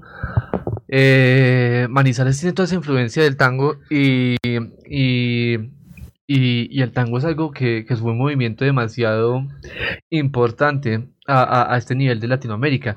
La historia del tango, de cómo se creó el baile, de cómo se creó el baile, pues es algo muy interesante. Pues no sé si lo puedo contar de una forma rápida. Es que, es que el tango era, digamos que en ese tiempo, bueno, como me contó mi profesor de tango en un tiempo, es que era un, un, un, baile, pues por así decirlo, de gamines, ¿no? Y que, y que esta gente se, se, se, usaba pues esta música para emborracharse y, y, bailar. El baile en ese tiempo no tenía técnica ni nada. No fue hasta que se comenzó a volver popular que lo mezclaron con las bailarinas de ballet. Y de ahí salió todo ese paso, pues, y esa estética que tiene el tango, ¿cierto? El tango fue un baile prohibido, eh, pasaron muchas cosas en torno al tango, pero al principio lo bailaban, como lo decían, gamines y prostitutas, hasta vea que hoy en día el tango es uno de los bailes más respetados y que no lo baila pues cualquiera porque eh, tiene mucho nivel, ¿cierto? Incluso mi, mi profesor, técnica. mi técnica, ¿cierto? Mi, mi profesor de tango, pues es un man que que pues no es de aquí, no es de aquí a Manizales, no que man va viajando por todo el mundo, ¿cierto? Man vive en, en Francia y, y, y el man enseña demasiado y, pues, y, hay concursos, bailes profesionales, torneos en torno a esto. Pues hay muchas cosas y son y influenciado pues digamos por uno de los bailes más eh, digamos, de la alta sociedad, como es el ballet, junto con lo más bajo de la sociedad, que en ese tiempo eran los gamines que, digamos, que bailaban en torno a unos bares que se ubicaban, por así decirlo, como en las galerías de, por así decirlo, aquí en la ciudad de Manizales. Y pues eso, eso es como algo bonito que tiene, que tiene el tango, ¿no? Que esa mezcla de, de culturas, de estilos, de, de géneros también, porque los, las mujeres influyeron mucho en la forma que se bailaba el tango, eh, generaron pues todo este movimiento y que hoy en día pues Manizales es una ciudad donde, donde está la calle del tango y todavía se puede ver eso y toda la influencia que tiene culturalmente el tango. Y los invito. Incluso siento que eh, hay como un cliché en torno a, este tipo de, de, de, géneros que han sido pues históricamente eh, segregados un poco por, por aquellos que creen tener, eh, creen ostentar el buen gusto musical, digamos, pues por no ir muy lejos, creería que el reggaetón de nuestra época viene a ser el tango de la época de nuestros abuelos y ellos de manera rebelde se atrevían a escuchar milongas con, con historias atrevidas, con palabras rebuscadas, incluso que mucho tiempo se consideraron vulgares, eh, pero que hoy en día lo vemos como lo más, la cúspide de, la cultura y del buen gusto. Entonces, eh, siento que, que debemos tener como un poco esa mente abierta referente al género vigente que se está escuchando ahora mismo en la sociedad, porque muchas veces tiende a contener un mensaje que, que se pierde en la historia y que únicamente podemos escuchar bien de lejos cuando ya, ya pasó su época. No me atrevería a decir que, que efectivamente pues el reggaetón tiene, tenga un mensaje muy, muy, mm, que diga mucho de nuestra época, pero sí me atrevería a decir que este, el género urbano sí tiene mucho que decir al respecto. Bueno, y ya por motivos de, digamos, de, de realización de logística o de postproducción. Tenemos que hacer una pequeña pausa aquí, llevamos una hora y media más o menos. Tenemos que hacer una pausa, ya, ya volvemos, ¿cierto? Les voy a dejar un, un tema musical. Ojalá, eh, a buscar que sea parecido al tango, ¿cierto? si hay algo freelance, si hay algo gratis en torno al tango, les dejo un tema musical cortico, unos 30 segunditos. Hacemos la pausa, posiblemente escuché un anuncio en este, en este momento y eh, ya retomamos, ¿cierto? Los dejo con, eh, con la música y retomamos en 40-30 segunditos.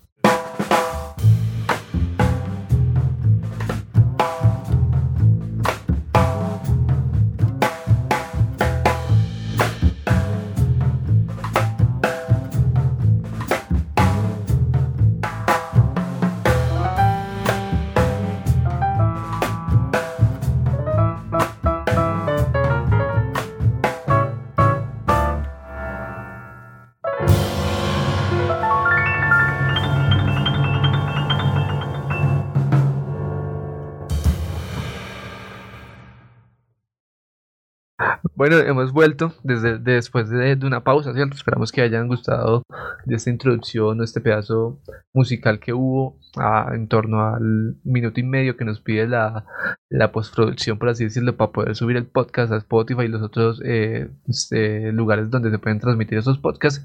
Y pues vamos a continuar con el tema. Estamos hablando de Carlos Gardel y Rodríguez nos va a contar una anécdota en torno a la vida de él. Pues él tiene muchas anécdotas realmente y, siento que podríamos demorarnos un podcast entero hablando de, de, él, pero quiero una, pues más como aclarar una, una cosita, como traernos a colación a nosotros que, que conocemos obviamente por un contexto escolar esta situación y es que no sé si recuerdan pero en la película La lista de Schindler, que la vimos nosotros en el colegio y nos demoramos como un periodo entero viéndola para poderla terminar completa, al principio eh, sale un tema de Carlos Gardel, sale eh, por una cabeza. Entonces, eh, siento que es importante resaltar porque como una película producida en Hollywood y creada pues eh, en torno a, una época que fue marcada por un montón de situaciones complicadas, eh, se valga de un recurso de, de, la producción artística latinoamericana para, para meternos en un, en un espacio que pues obviamente a nosotros sí nos allega, pero que es impresionante entender cómo, cómo el resto del mundo a la hora de escuchar a Carlos Gardel puede relacionarlo con, con esta época de la guerra y de, y de los años, digamos, eh, 30, 40. Eh, precisamente yo quería acotar un poco eh, con respecto a las películas y es que eh, cuando yo me di cuenta que por una cabeza era el tema de apertura, por así decirlo, de la película de la lista de Schindler, yo también me quedé muy asombrado porque pues, o sea, yo obviamente sabía que Gardel era un artista de gran, gran reconocimiento. Bueno, entonces, y que pues la lista de Schindler es una película pues súper reconocida.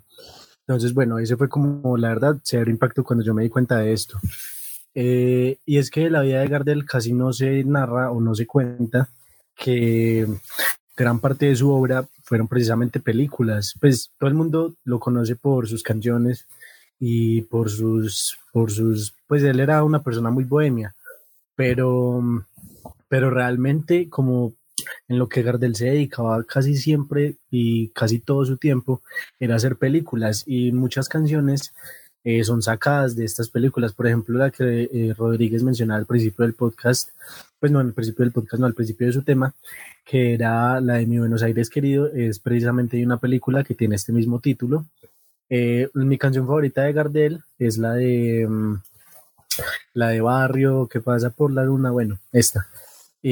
Esa canción también es de una mm, de una de una de una película y, y pues realmente a mí me parece como muy impresionante que estas canciones simplemente tuvieran la intención de acompañar una escenografía, una filmografía y terminó siendo, pues terminaron sacándolas eh, por solo y este realmente fue el éxito porque las películas no son tan, tan conocidas.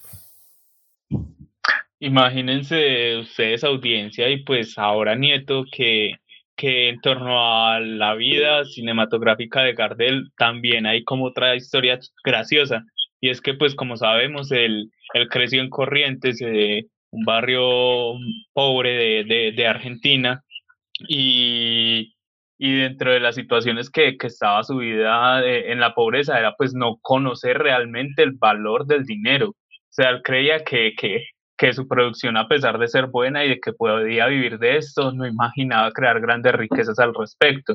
Entonces, eh, la anécdota es que una película uruguaya una vez eh, llamó a Gardel para, para ser parte de uno de sus filmes, creo que fue su debut en, eh, en el área del cine, porque pues él estaba más acercado en, en Argentina al, tema del teatro, y, y cuando fue a acercarse y le dijeron como cuánto piensa cobrar, él decía como eh, 50 pesos por, por hora o 50 pesos por día estaría bien, no es muy caro y el director de cine se rió porque dijo como usted realmente no conoce cuál es su verdadero verdadero valor eh, porque pues era una cifra ínfima comparado con lo que cobraban grandes actores de la época y con lo que realmente representaba su trabajo. Incluso esta ingenuidad un poco llevó a que Carlos Gardel en el transcurso de su vida firmase muchísimos contratos leonianos eh, pues estos contratos para los que no estén familiarizados con el contexto con el con su definición es que eh, todas las cargas patrimoniales, todo, todas las ganancias se van para una sola parte y todas las pérdidas para la otra. O sea, no se dividen como las cargas de ganancias y pérdidas. Entonces Gardel siempre era muy poco lo que recibía por, por la producción y por su trabajo y eso, pues aparte de que habla un poco de su ingenuidad y, y de, su, y de su situación eh, de pobreza a la hora de, de, crecer y en su infancia, pues también habla un poco de su de su amor por la música y de su interés por, por, por ese, ese material artístico, porque realmente lo hacía mucho era por, por, por crear productos de, en torno a, a, lo que él vivía y a lo que sentía, a lo que amaba. Incluso me parece también chistoso esto que Gardel tenía eh, la particularidad de crear sus versos al tiempo que cantaba, algo así como los gallos hoy en día en, en las las peleas que se forman acá en el área de Manizales en el cable, eh, Gardel tenía mucha facilidad a la hora de, de cantar con un ritmo de fondo y, y, al mismo tiempo crear sus propios versos. Incluso muchos de los cantores de la época, pues por eso se inspiraron en sus canciones a la hora de hacer covers o, o de plano le pedían a, a Gardel que se encargara de, de la producción de, de, las letras de sus canciones, porque pues tengo entendido que él también alrededor de su vida tuvo duetos, tuvo cuartetos, y tríos con musicales, me refiero, eh, con, con, otros cantores de, de, de, la milonga argentina. Y respecto a lo que usted decía, que lo que él hacía no era por cuestión de dinero, sino por cuestiones de, de gusto. Creo que eso es algo que le hace mucha falta a la industria de la música bueno, y a toda la industria del entretenimiento en sí, y es hacer más algo por gusto un verdadero gusto que por dinero, que todos sabemos que ya prácticamente todas las industrias se volvieron se volvieron ya por vivir por el dinero y no por la no por el gusto.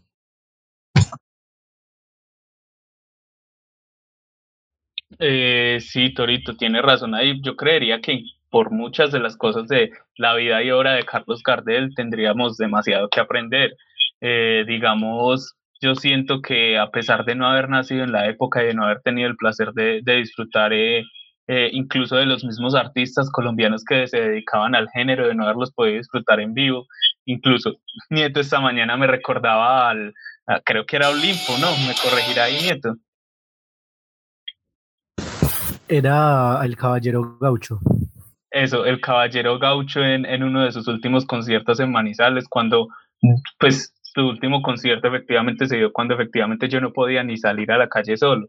Entonces era, eh, es como triste pensar en eso, pero al mismo tiempo eh, impresionante como nosotros sin, sin haberlo vivido podemos sentirlo tanto y, y siento que, que, muchas personas de nuestra época pueden decir lo mismo y digamos que si en algún momento de mi vida me atrevería a tener eh, descendencia, formar una familia, yo trataría de inculcarle un poco este, este folclore, esta música y estas eh, situaciones a mis hijos, porque pues aparte de que dejan muchas enseñanzas, eh, siento que, que, representan mucho de lo que somos como, como latinoamericanos, como de nuestra identidad. Sí, eso es algo muy cierto, ¿no? el hecho de que sea música tan apegada a las raíces culturales pues que tenemos como latinoamericanos y como digamos en esta parte del eje cafetero que, que digamos que somos muy muy parecidos y a toda esta cultura que se narra a través de estas, historias eh, cantadas pues es algo, es algo que, que, que, tenemos en nuestra cultura y que es muy importante de seguirla difundiendo porque es algo realmente importante y que realmente marcó eh, un tiempo, un espacio, un periodo de tiempo a nivel cultural y vea que se sigue trascendiendo. Toro toca un tema de que los artistas hoy en día eh, tienen esa falta de, interés por el dinero, y más bien, digo, tienen esa falta de interés por, la, por el contenido que crean y más interés por el dinero, y es algo muy cierto, ¿no? Digamos que muchas personas hoy en día se lanzan al arte, a buscando, buscando desarrollar un, ganancia civil de esto cuando cuando no siempre así entonces buscan pegar con temas o con, cosas nuevas pero pero dejan muy de lado toda esta calidad eh, artística que se debe desarrollar en torno a estos temas para poder generar digamos eh, por así decirlo un, punto no un punto que marque diferencia con otros artistas fueron cosas que pasaron, digamos, eh, con Gardel en su tiempo, que él sí ganó dinero aparte de esto con escritores como Edgar Allan Poe, eh, entre otros, ¿no? Que generaron, que aunque no generaban mucho dinero, marcaban un punto en la historia muy importante. Entonces no sé si alguien más quiera hablar sobre, sobre Gardel, sobre este tema, o le damos continuación a, al, tema de Toro. Antes de eh, yo, pues, pues perdón, Tora, ahí te pongo la palabra, ya, ya se la devuelve. Eh, se la devuelvo, perdón. Quería mencionar que algo que se nos pasó un poco y que Nieto lo alcanzó a mencionar, que era la cuestión de, de que Gardel, pues uno no se lo imaginaría reconocido internacionalmente, eh, es por los medios de difusión que efectivamente no nos, no nos llegaron a, a, tocar a nosotros y no nos transmitieron esta información, pero me acabo, acabo de recordar que muchas películas del, cine francés, del cine español, eh, tienen a Gardel si bien como, no bien como protagonista, pero sí, sí como colaborador, ya sea en la parte musical o actoral, incluso eh, en el cine estadounidense tiene una obra llamada El Tango en Broadway, que, que fue grabada como en eso de los años 30 y y pues es impresionante como un latinoamericano en una época donde la homogeneidad de, de, estos espectáculos estaba ostentada por, por las potencias internacionales porque normalmente tenían un, un mensaje político, tenían un mensaje de, de, entretenimiento muy occidentalizado y más bien eh, dejando de lado las situaciones latinoamericanas, pues es impresionante cómo Gardel pudo acercarse a, a estos contextos y, y, pegar tanto y sobre todo ser tan llamativo siendo latinoamericano. Siento que, que podría decirse como una de esas primeras estrellas de, talla internacional con la que con la que contó Argentina, específicamente pues el lugar de sus amores y, Latinoamérica, que de algún modo todos lo sentimos como nuestro, porque no me dejarán mentir, pero creo que el amor que sentimos los latinoamericanos por toda la música de Arrabal y, y el tango y, la manera en que inspira a los demás autores que, que se han encargado de perpetuar estos géneros a lo largo de, de, nuestra historia, de nuestro folclore, eh, pues son, son situaciones muy, muy, muy, muy impresionantes y muy, y muy recordadas y de mucho valor además. Y ya para cerrar y dar paso a la siguiente, me gustaría hacerle una invitación a, todos nuestros oyentes de que se unten un poco de esa cultura del tango, de la cultura antigua. Es una cultura muy hermosa, yo lastimosamente no, la supe apreciar hasta, hasta hace relativamente pocos años. Pero los invito, acá en Manizales hay muchos lugares para ello. De hecho, el, el café que les hablaba antes, Café Bar, se llama El Graduado. No, no es algo para cualquiera, porque pues, es algo para gente mayor. Pero los invito a que se unen de toda esa cultura, que conozcan. Y ya, yo creo que es una buena forma de cerrar, es cierto, este tema. Gardel fue alguien muy influyente en tanto en ese tiempo, en ese, en ese tiempo histórico en Latinoamérica, principalmente en Argentina, y como lo es ahora. Eh, yo creo que ya es. Mm, eh, hablamos mucho del tema, se puede hablar, uff, infinitas cosas en torno a Gardel. Pero eh, ya, con esto podemos cerrar este segmento y le damos paso al tema de Toro, que nos, va, nos trae pues un, un, contexto más colombiano y una parte de la historia mucho más nuestra, ¿cierto? Que nosotros apropiamos más y más en esta época que somos estudiantes. Entonces le vamos a dar eh, pasa Toro para que eh, cuente su tema y que nos trae hoy. Bueno, eh, voy a hablar de Jaime Garzón, quien fue un periodista, humorista muy reconocido de Colombia de, las, de los años 80 y 90. Voy a empezar hablando un poco de lo que sería la infancia de él. Él nació en el 24 de octubre de 1960. su madre era una religiosa una católica religiosa muy apegada a Dios, ¿cierto? Y pues su padre lo dejó huérfano a los siete años. Él empezó a estudiar en, un colegio católico de padres desde muy temprana edad. Entonces, de ahí empezaron, por decirlo así, sus problemas o sus inquietudes y sus curiosidades por la sociedad y por la religión. De hecho, a él, a él le decían mucho que tenía, que tenía problemas la autoridad porque era capaz de retar a la gente de formas pues que para la época eran muy agresivas, ya que todos sabemos que en esa época todo era muy rígido, todo era demasiado estricto. ¿Correcto? Entonces, eso pues le, le fue causando muchos problemas, como a cualquier persona de la época. Luego, a medida de que él fue creciendo, esas dudas fueron creciendo aún más y más. Entonces, ¿cómo era su forma de, solucionar esas dudas, de, llenar esos dudas? Leyendo. Él era una persona que leía demasiado desde, una, temprana, una temprana edad, leía demasiado. Y eso le, ayudó bastante, ya que era una persona bastante inteligente. De hecho, era un, él a 15 años era de los que había leído a, Freud, a, y muchos otros exponentes filosóficos. Ya llegando a la universidad, se podría decir que él tuvo bastantes inconvenientes, ya que estudió bastantes carreras, pero como que, todas las abandonaban. De hecho, intentó ser piloto y no pudo, intentó ser ingeniero tampoco pudo hasta que llegó a ser, hasta que llegó a, la carrera de derecho. Ahí sus notas no, eran para nada buenas, pero luego de eso, gracias a eso pudo llegar a la, a la política. ¿Correcto? Entonces, al llegar a la política, lo que hizo fue ser un ser un, asistente de gira. que era un asistente de gira? Era una persona que acompañaba a, los, a las marchas de los, los candidatos a, la presidencia. El, trabajo para Andrés Pastrana. Él se había postulado para la alcaldía mayor en el, en 1988. Eh,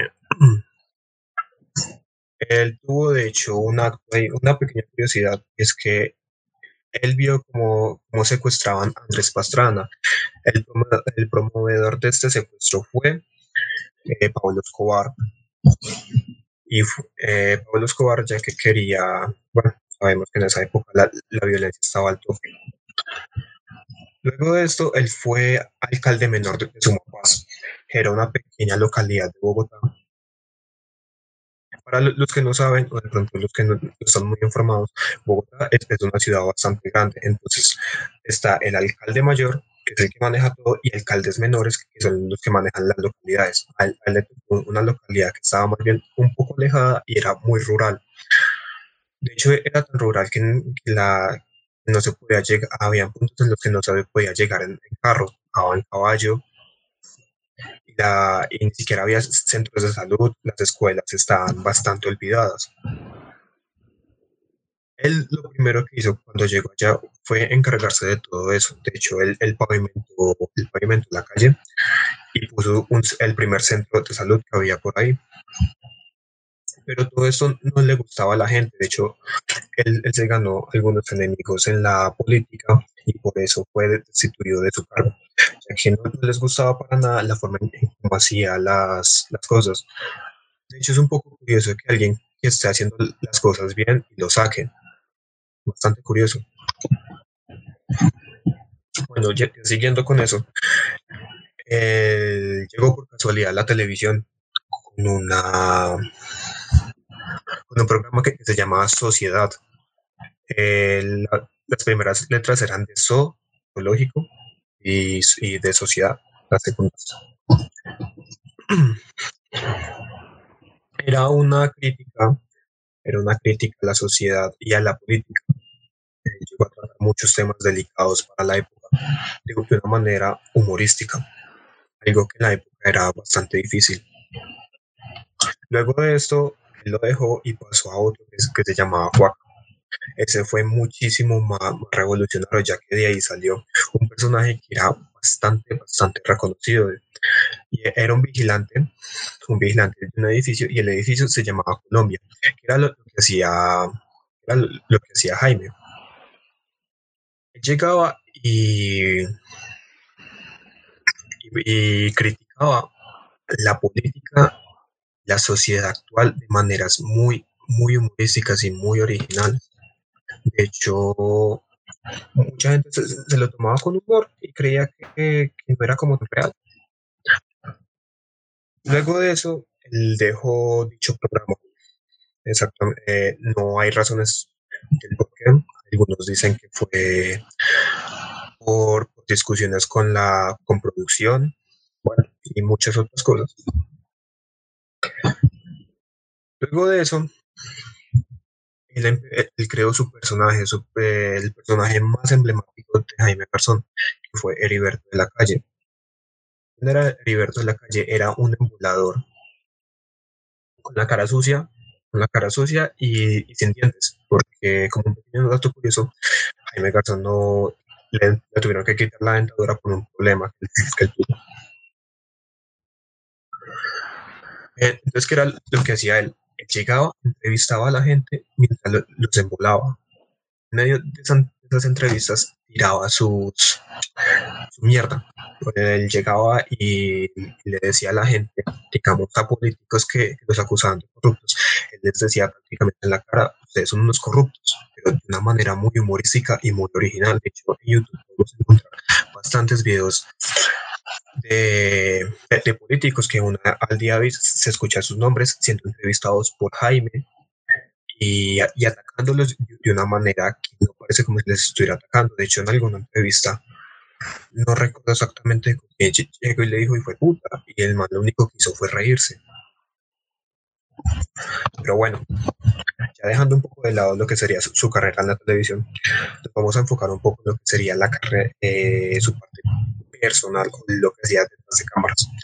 ¿Qué es lo que hacía detrás de cámaras? Él tenía contactos con la guerrilla, pero él no era un guerrillero. Él usó esos contactos de la guerrilla para liberar a los para liberar secuestrados. En esa época, pues la guerrilla estaba súper alborotada. Eh, Eso empezó a marcar el, final de su carrera, ya que empezó a hacer enemigos muy poderosos y él no podía tratar. Entre esos estaba entre esos estaba lo que sería el, el comandante de los paramilitares, que todos sabemos acá quién, es. Bueno, retomando, luego de, eh, luego de empezar a hacer eso, le llegó una información de que los militares estaban vendiendo al, a la gente o sea, como una trata de, esclavos para, para poderlos secuestrar. O sea, el mismo ejército era el que hacía eso. Y eso fue una acusación muy grave que, que él tiraba en un programa que tenía de radio. Era un programa muy serio, era un programa muy, escuchado, no me acuerdo el nombre en este momento. Pero sí, él, él tiraba acusaciones muy bravas y eso ya se ganó el odio de, de grandes mandatarios del, del ejército. Y ahí, y ahí fue cuando firmó su sentencia de muerte. Respecto a su muerte, hay muchísimas incógnitas porque no, no, se sabe con exactitud quién es y aún al día de hoy solamente se tiene a los a los actores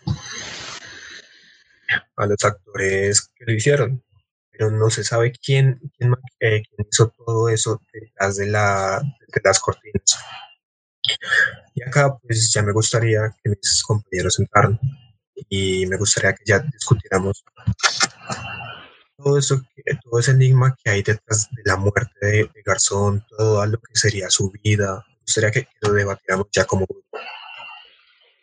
Entonces. Vea. Es que para mí Jaime Garzón fue, fue una persona pues muy, muy influyente, digamos, en, en la cultura colombiana y esa cultura eh, de guerra que hubo, ¿cierto? Pues, eh, no digo, pre, pre acuerdo de, de paz, ¿cierto? porque el man, el man tenía unas ideas de demasiado, demasiado chéveres, por así decirlo. Y el man iba y daba charlas por todas las universidades, está por las universidades de Cali, vino aquí en 1996 a la de Caldas y dio su charla, ¿cierto? Que sin embargo, eh, los discursos son muy parecidos entre todos los que daba. Era como un tipo de monólogo que man hacía como en forma de comedia, que era demasiado gracioso, ¿cierto? Eh, pero siempre tenía su clara su, su, su, parte central que era la política colombiana y cómo los jóvenes en ese tiempo podíamos influenciar para, para, que, para que esta política cambiara y dejara de ser esa política, digamos, de narcocorrupción consumida por todos estos delitos eh, a los derechos humanos, asesinatos, eh, la creación de, de, diferentes drogas para así financiar sus eh, entidades terroristas y bueno, todo eso que se, se, se, vio en torno a la política de Colombia en ese tiempo. Él mantenía una, una propuesta muy linda que era que, y el man decía que ustedes los jóvenes son los encargados de que la, la cultura del país o la política del país cambie y que este país cambie y todos tenemos que unir en torno a eso, ¿cierto? A que eh, tenemos que unirnos, no, importante, no importa ni el partido ni, ni, ni, ni en qué idea, sino que nos unamos en contra a, la corrupción que se genera en la política. Efectivamente, él mantiene su su personaje Heriberto de la calle, ¿cierto? Que era este embolador que incluso se dice que pues que este man Suso eh, lo comparan con, con Heriberto la calle pero realmente eh, el man pone su, su, su, su, su queja dice que no que él no quiere que lo, que lo comparen con Heriberto la calle porque Heriberto la calle no es cualquier pelele como él dice textualmente en la entrevista que pues Heriberto la calle es una persona muy influyente y pues eh, eh Jaime Garzón es una persona demasiado importante pues en la cultura colombiana. Entonces Uso dice que no que no que no lo comparen con él que son muy diferentes. Volviendo al tema cierto a, Jaime Garzón eh, efectivamente por meterse en ese proceso de paz y buscar siempre la paz que iba en contra de, de las de, la, de las digamos así lo que buscaban en esos tiempos la guerra que no era la paz porque la paz a la final eh, es para cesar sus sus sus actividades por ende es pérdida de poder y pérdida económica para ellos. Los manes se comenzaron a rayar mucho con Gaitán. Dice que con Gaitán, con, con Jaime Garzón. Eh, que si bien, ¿por qué? Porque tengo a Gaitán también, porque pues a Gaitán también lo mataron y, y es algo que voy a hablar ahorita. Eh, al man lo, lo comienzan a perseguir por, por eso mismo, porque está metiendo en los procesos de paz, porque está buscando paz y porque estaba metiendo en los procesos de diálogo de, de, liberar secuestrados. Entonces al man lo comienzan a perseguir por esto. Al man le van diciendo como, vea, parcero, a usted lo vamos a matar. Incluso hay una historia que cuenta que un man le dijo como, vea, usted tiene tales días, una, creo que una semana, un mes, no me acuerdo bien el tiempo exacto, pero le dijeron, parcero, si usted no se va en este tiempo, eh, pues se está afrontando su propia muerte cosa que también pasó con un periodista que, hoy, que actualmente es muy conocido que es Pirri, que al Pirri también lo amenazaron de muerte por estar hablando de, no sé, las niñas de que entrenan la guerrilla, el vez de la guerrilla creo que llama unas notas periodísticas que tiene Pirri que lo hicieron mucho en el conflicto armado y que dejaron expuestas todas estas cosas y casos que, en contra de los derechos humanos que, que, que hacía pues la guerrilla, los paramilitares, incluso el ejército está involucrado ahí, llevaron a que mucha gente comenzara a amenazar a Pirri para que, para pues para que se callara. Lo mismo pasó en su tiempo con, Jaime Garzón. El man era tan influente, y, tenía tanta influencia, influyente dentro de la política y dentro de las, de las, de las sociedades, porque el man era en sí tenía una, oratoria increíble, el man era capaz de hablar de, los temas y, como se decía Toro, de incluso insultarlos y decirles las verdades en la cara y el man, ah, qué, qué tan chistoso, ¿no? y no se lo tomaba, pues se lo tomaba muy en serio, pero con, con humor y eso, eso hacía que mover masas mucho, incluso cuando pasó los asesinatos, como 200 mil personas, e, ese 13 de agosto se dirigieron a, a al funeral. Pero en fin, el man era, y bueno, el man se iba en contra de todas estas, estas eh, objetivos de, de, la guerra y a la final se decidieron matarlo, ¿no? No fue sino eh, a las 5 y 30 y algo de la mañana me parece que el man está diciendo a su trabajo que lo interceptan eh, unos sicarios en moto, ¿cierto? Llegan y le dicen eh, Garzón o, Jaime o algo así, y pa, pa, pa, le meten tiros, creo que le metieron tres tiros, ¿no? Eh, impactaron en el rostro y en el cuello, y no, no sé qué parte, pero sí sé que le dieron pues tiros de muerte, que incluso el man murió en el instante y aceleró, y el carro aceleró y se chocó contra un poste, y pues ahí vino todas esas, esas noticias de que habían matado a Jaime Garzón y, y el noticiero donde él trabajaba fue el primero en decir que mataron a Jaime Garzón. Y fue una embalada, pues en ese tiempo todo el mundo estaba bravísimo porque Jaime Garzón era un personaje del pueblo, pues muy importante. Y, y como dijo puta, no a venir a matar a Jaime Garzón cuando, cuando era uno de los pocos periodistas que se atrevía tanto, ¿no? Llegó entonces eh, el por qué lo mataron, ¿no? Muchos le atribuían a Carlos Castaño, cierto que en ese momento era el jefe de la guerrilla. Em, no me voy a meter porque no sé, no sé de qué eh, era el jefe de una organización de, de, creo que la guerrilla, fue paramilitar, perdón, de la UC, de la UC, de la UC. Ah, sí, de la UC, Auto, autodefensa, ¿cierto? De las autodefensas, de las autodefensas. Eh, que fue el que, el que, el que mandó su, el que, el que, el que dirigió pues a toda esta gente para que lo mataran, ¿cierto? Entonces se encontró como principal sospechoso, sin mal no recuerdo. Porque, y también se cuenta la historia de que Jaime Garzón fue a la, a, la, a la prisión buscando hablar con este man y Popeye cuenta, el, el sicario de Pablo Escobar cuenta que, que, que Carlos Castaño dijo como no, yo no tengo nada que hablar con ese hijo de puta y no lo recibió y por ese tiempo fue que mataron a, a, Jaime. Y son historias que se cuentan, ¿cierto? Dentro del que el asesinato de Jaime, pues eh, nunca se encontraron responsables. O sea, eh, el man que supuestamente mandó a matarlo, que fue el, el, el, autor del, del, del, delito, pues no, no lo castigaron. El man murió disfrutando, pues, de, de impunidad frente al caso. Hubieron un grupo de, de, de sucesos hubo, perdón, un grupo de sucesos en, frente, a, frente al asesinato de, de, de, de, Jaime Garzón que fueron muy importantes, por ejemplo, testigos falsos, digamos que había una señora que, que testificó que la, ella era capaz, que reconoció a quien disparó, a la placa de la moto, que era una moto de, digamos, de, de alto cilindraje, que era muy buena, una moto pues que usaba mucho los sicarios, que las placas, que que el, cómo era la persona, si se habló de un retrato, retrato hablado, pero a la final todo esto fue, fue mentira, se, se descubrió por unas cartas que mandaron a unas personas que alias, eh, no me acuerdo bien qué tipo de persona, pero una persona mandaba cartas a los, a los estos implicados para que tuvieran como todos la misma historia de lo que pasó en torno al asesinato de Jaime Garzón. Y eso pues fuera eso eh, también unas unas, unos, unos robos de los documentos de, del asesinato de Jaime Garzón hicieron que todo este proceso se ralentizara y pues a la final nunca hubo un castigado concretamente de lo que, de lo que fue el asesinato de, de, Jaime, de Jaime Garzón. Sin embargo, es eso, fue una persona muy influyente, ¿no? el man buscaba y quería trabajar por el, por el Nobel de la Paz, ¿cierto? Quería la paz aquí en Colombia porque era algo muy importante.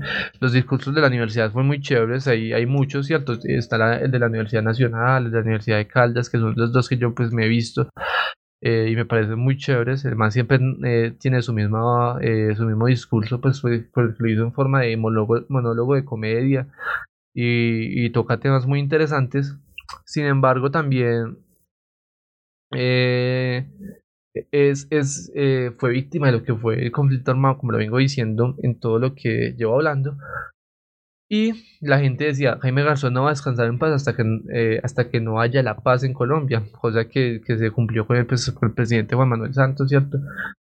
Eh, y se ganó el Nobel de la Paz fue Santos por todo lo que hizo, pues se ganó el Nobel de la Paz Santos, busca, que fue lo que él quería lograr Jaime Garzón y pues espero que ya haya en la tumba de él y si, y si se haya, eh, al final si se cumplió lo que él quería, lo que quería eh, crear, que en parte porque todavía siguen los conflictos eh, internos aquí en Colombia, pero pues ya tenemos, ya se firmó una paz y ahora sigue esperar porque este conflicto avanza y la paz es de buscarla todos los días.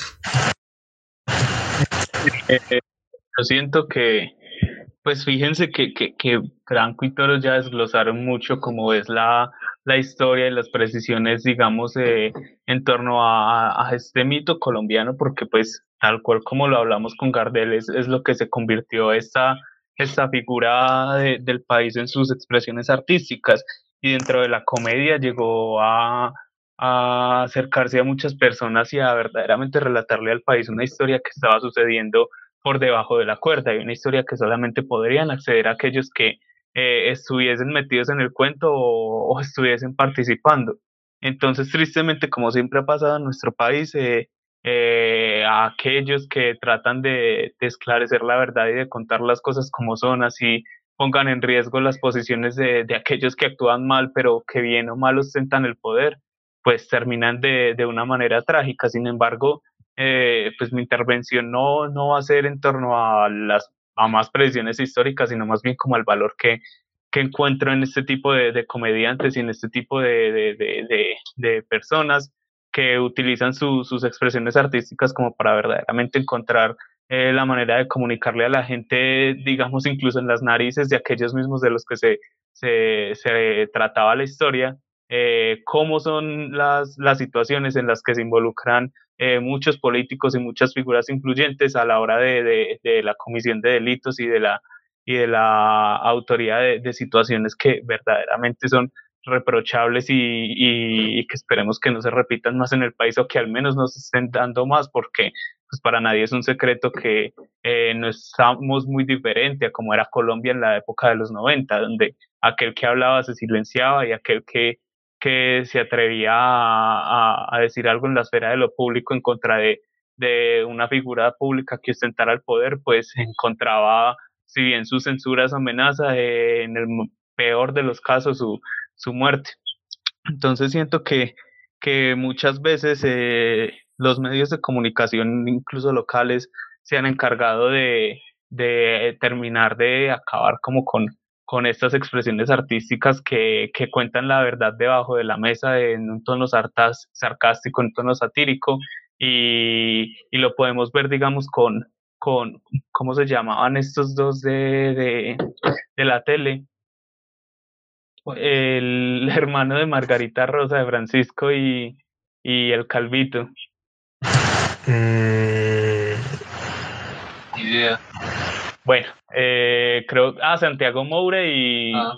y Martín de Francisco, eh, ellos perdieron efectivamente su, su, su, digámoslo así, su plaza en los medios locales de, de, difusión porque la manera en que ellos desarrollaban su vida y, y normalmente se, se pues su vida en el, en, en el programa que, que, tenían animado y normalmente como, como se burlaban de sí mismos también hallaban el espacio para criticar aquello que los tenía tan jodidos, o sea, ellos eran conscientes de que eran unos vagos, de que no aportaban demasiado a la sociedad, pero que al mismo tiempo mucha de la culpa de, que ellos fueran así era de, de, los medios de comunicación y de la manera que se educaba al, pueblo colombiano. Entonces, esta, este tipo de mensajes y estas situaciones que eh, no dejan de ser graciosas, pero además pues tienen una cruda realidad, terminan siendo censuradas por los medios y si no, eh, pues pensemos en el ejemplo que dio Franco de Pir y, y, y así tenemos muchos, muchos personajes, obviamente pocos tan tan, tan importantes como Jaime, pero siento que, que la manera en que se ha acaparado la atención y la que se ha, en la que se ha llevado como el foco de las personas a, a entender una realidad a partir de, de, de, los juicios de, que producen los mismos supuestos críticos del poder que deberían ser los medios de comunicación, pues nos ha llevado como a una, a una ceguera colectiva en la que difícilmente nos enteramos de las cosas como son en realidad y únicamente cuando ya no hay nada que hacer y cuando incluso estamos en, en etapa de, de, superación del problema, pues es cuando, cuando verdaderamente encontramos la verdad. Eh, digamos que en este espectro de la comedia yo no encuentro a nadie eh, ahora mismo que, que, siga como con esta, esta tendencia de, de, de, lograr estas situaciones satíricas y a la vez eh, crudas y reales mmm, por, por las mismas situaciones que se dan en el país, que todo aquel que va en contra de, de, del poder pues es censurado y no encuentra una plaza dentro de los medios de comunicación. Vemos que eh, Caracol y RCN tienen muchísimos programas de comedia, véase en su tiempo los comediantes de la noche o, o sábados felices, en donde, aunque bien se daban situaciones graciosas, pues también eran situaciones de, de rosca y donde se, se, trataban temas cotidianos, pero que nunca llegaban a, a una, una, significación profunda. Y se ha llegado a normalizar tanto esto que incluso en los medios de, de redes sociales, pues no encontramos reportajes eh, dentro de esta expresión, expresión artística que, que, relaten la realidad del país de una manera así chistosa, únicamente como un pequeño esfuerzo que están teniendo otra vez los ya mencionados Santiago Moura y Martín de Francisco, pero pues nadie más. Por ejemplo, el, el, el estandarte ahora mismo de la comedia en Colombia podría ser el proyecto que tienen los de ánimo de ofender, y, y, la manera en que, en que se publicitan y se comercian. Y a pesar de que son chistosos, interesantes, pues nunca llegan a tomar un tema, tocar un tema de estos con, con algún tipo de precisión o con, con siquiera una intención de cambiar una mentalidad, porque pues en esta misma esfera de inclusión eh, que ellos proclaman, eh, encontramos personas que efectivamente están muy alienadas al pensamiento de la ultraderecha colombiana y pues no dan paso y no dan la oportunidad a que se discutan temas de, de, de importancia nacional y de, y de, y esclarecimiento de hechos que, que, se vuelven una cruda realidad para, para Colombia. Entonces, pues mi intervención era como más para, para este lado de, del análisis de, de la comedia actual, de las expresiones artísticas y que eh, verdaderamente los reportajes en Colombia ya, ya se han transformado como en, en reportajes serios, como lo vemos en, en medios como La Puya o, o estos, este montón de, de, de, independientes que encontramos en Facebook que eh, de tanto en tanto se encargan de, de, echarle el vainazo al gobierno de turno, pero eh, que nunca llegan a, a, ser tan, tan escuchados o tan entendidos como los medios de comunicación nacional estilo RCN y Caracol. Y pues como ya para darle un, un cierre a, a, esta larga, pero pues creo que, que importante intervención, eh, eh, quería resaltar que ni siquiera estos espacios de, de, de reportaje serio se han visto bien, bien tratados por, por el público colombiano, ni siquiera por, por las cadenas tele, televisivas, o si no, pues vemos cómo han sido censurados en múltiples ocasiones Noticias 1. Entonces, siento que en esa parte del país las situaciones son difíciles de, de, de llevar y que pues lo desmotivan aún un poco, pero al mismo tiempo lo motivan como a tratar de hacer las cosas bien y mejorar algo más para, para, para nuestro país. Sí, es muy eh, cierto. Ah, bueno. Eh, perdón, Franquito, ya, yo no, es una breve intervención. Es que yo sí quisiera eh, remontarme a, al tema de Garzón, porque es que, eh, pues aquí escuchándolos hablar, porque la verdad casi no he participado, eh, se me llegó a la mente el recuerdo de cuando César Augusto Londoño exclamó al final de su sección deportiva, pues que lo de país de mierda. Y es que recuerdo que leí una nota que hizo él sobre ese día, y es que el noticiero pues estaba conmemorando a, Jaime Garzón, a lo que fue su vida, su obra, etcétera, eh, cuando llegaron al punto de las noticias deportivas, que pues él era el que el encargado de darlas, eh, mostraron que Jaime era pues muy hincha de millonarios, eh, mostraron entrevistas que le hizo a pues a jugadores, al pibe, bueno, etcétera.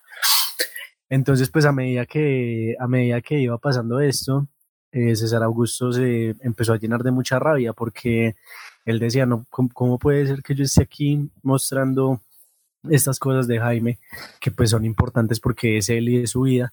¿Cómo puede ser que esté mostrando aquí esto, pero no estemos hablando de lo que realmente pasó, de lo que es la verdad, de, de cómo sucedieron los hechos, de pues hablar sin escrúpulos, sin miedo a la censura?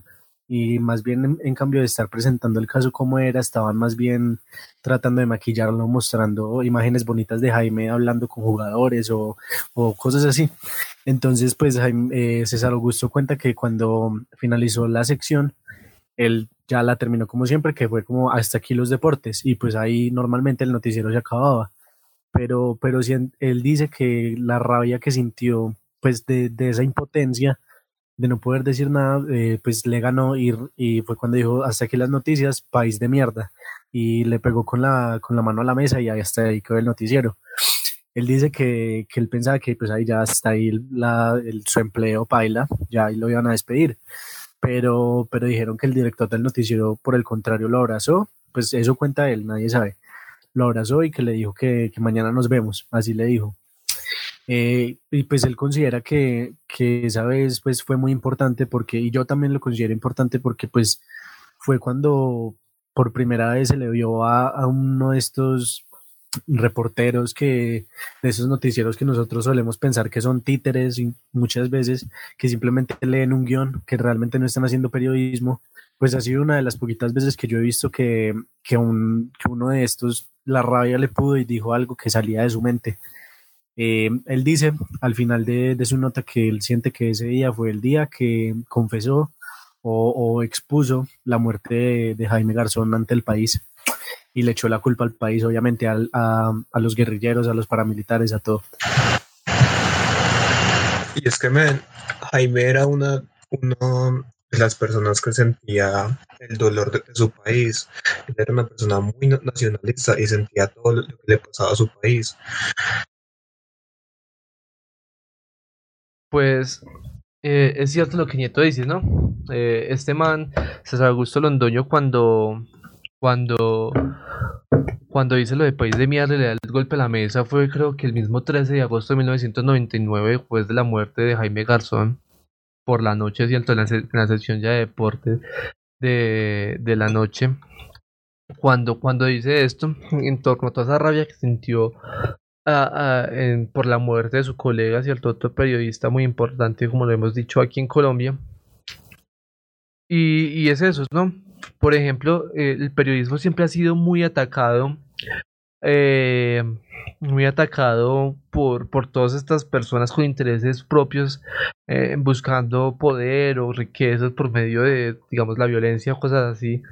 Y, y, y sí, es, es muy normal que estas cosas pasen lamentablemente, ¿no? Por ejemplo, tenemos el caso de, de, lo que pasó últimamente, ¿cierto? Una noticia reciente que Daniel Coronel y Daniel Sampier hicieron su, su columna por internet, que cuando subieron el primer, eh, la, primera, la primera columna, y Daniel Coronel habló de lo que había pasado en la, en la, en la revista en la que trabajó y cómo, se le censuraba y se le trataba de, de menos por tratar de decirle la verdad a los colombianos eh, y los censuraban, los censuraban personas con intereses económicos y intereses políticos y pues eso generó que él renunciara otra vez y que bueno, al final lo echaron, como él cuenta, lo echaron por ser quien era y por tratar de decir la verdad. Pero estas cosas no deberían de pasar, o sea, el periodista está para informar la verdad y no para eh, contar eh, historias que beneficien a, a, un polo, ¿no?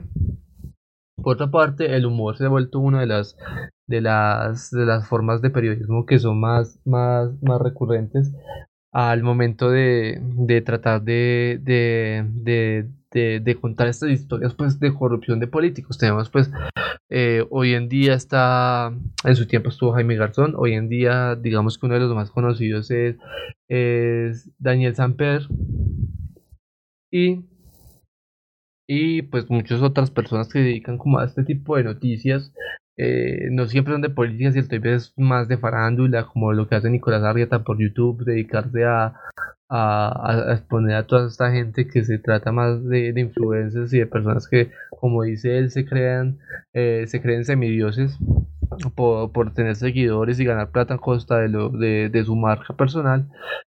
Pero eso también es parte de mostrar la realidad que pasa en este país y la ignorancia que tienen muchas personas en torno al contexto político y al contexto social.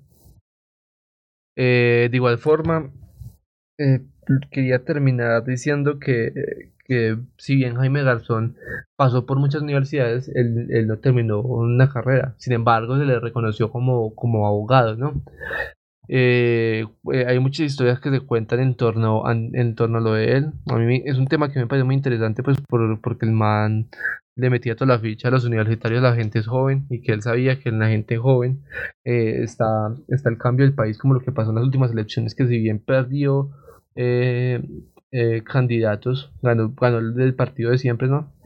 Si bien perdieron estos candidatos, se mostró, se, se, dio mucho más apoyo de la, de la, de la, de la población joven a, a, a, unas nuevas, a unas nuevas alternativas de lo que había sido los gobiernos pasados, buscando eh, que, que, esta falta, digamos, de, de, interés por los políticos de la población eh, disminuyera.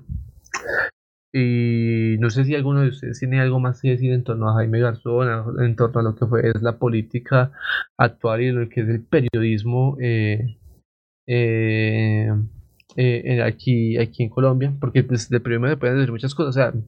Yo que me dedico al deporte, ¿cierto? El deporte se, se da eh, muchas cosas para hablar de chismes y, chismes, pucha, que se hablan eh, aquí, en, aquí sobre, sobre periodistas y cosas que se dedican al deporte, sobre cómo se, se cambian eh, datos para beneficiar a, a, a, ciertas personas, ¿no? Y eso es un poco lo que pasa en el país, que que, que, siempre el dinero prima, que es lo más importante y que la varita se mueve para donde dé más, de más dinero.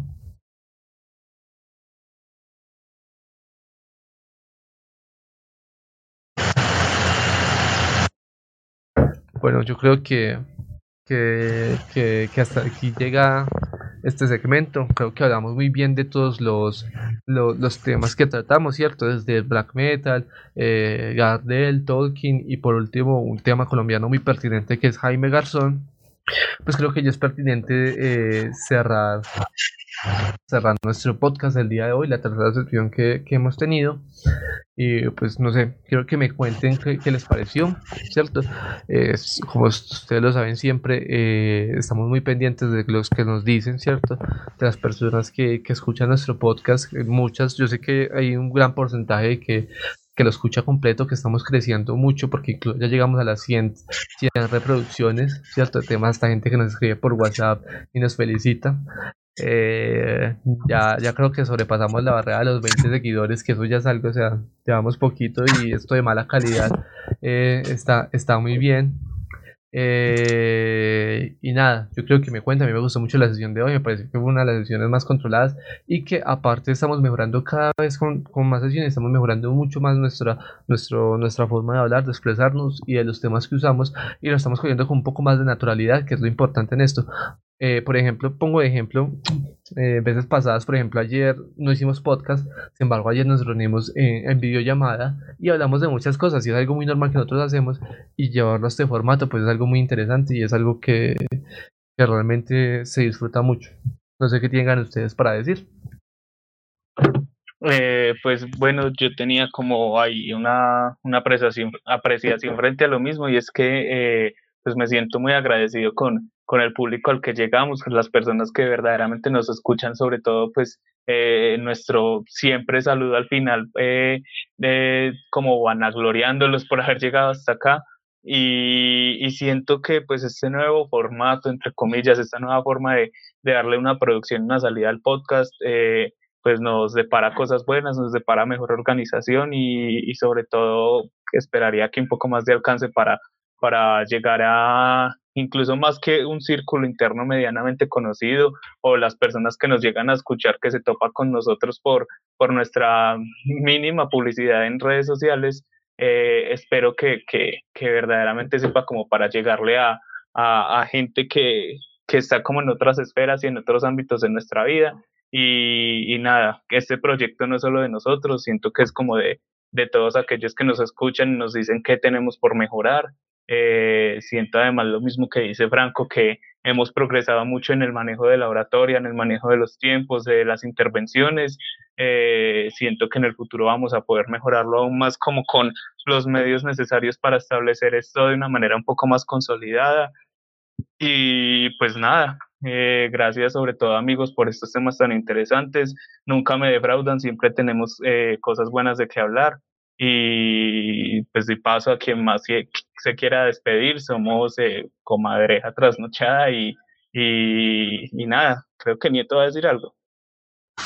Eh, sí, muchachos, que pues complementando un poco lo que dice Rodríguez, de verdad que fue muy interesante esta sesión. Eh, sobre todo me gustó que hubo como temas de, de diferentes partes del mundo, pues hablamos de, de, cosas nórdicas, de cosas europeas, de, bueno, de diferentes, de diferentes culturas, de diferentes sociedades, y creo que eso le da como variedad al podcast y para finalizar, pues, qué mejor que algo de nosotros, pues, alguien, un personaje que fue muy importante para la historia de Colombia. Siento que, que estuvo muy justo el tema. Eh, me gustó, me gustó muchísimo todos, todo lo que dijimos, todo lo que pudimos expresar. Y creo que esa es la idea de este podcast, que es que eh, cada uno tiene su punto de vista, cada uno tiene su opinión y eso hace que el podcast no se vuelva monótono. Y pues todo es gracias a ustedes, compañeros, eh, para la audiencia que, que nos escucha y nos manda mensajes de críticas constructivas. De verdad que muchísimas gracias. Eh, creo que sin las críticas no, no podríamos crecer y no nos hubiéramos estancado en la mediocridad y esa no es la idea. Entonces, eh, me despido, pues soy nieto, en serio, muchísimas gracias y estamos abiertos a cualquier cosa que nos quieran decir.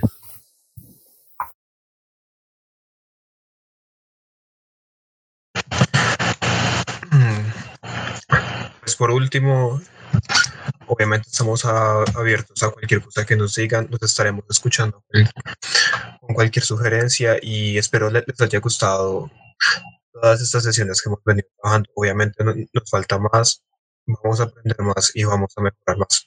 No olviden que somos la comadreja trasnochada y hasta la próxima. Claro, pues próximamente vamos a tener nuestro estudio de grabación, vamos a comprar micrófonos y, y estas cosas con las que las que las que colocamos la, la consola y, la, y vamos a eh, una sala llena de, de, paneles de huevos para que se escuche mejor el sonido. Pero en fin, eh, muchas gracias, como dijo Toro. Nosotros somos la, la comadreja trasnochada podcast y esperamos que esta transmisión les haya gustado mucho. Nos vemos en la próxima emisión, que posiblemente sea la otra semana. Hasta luego.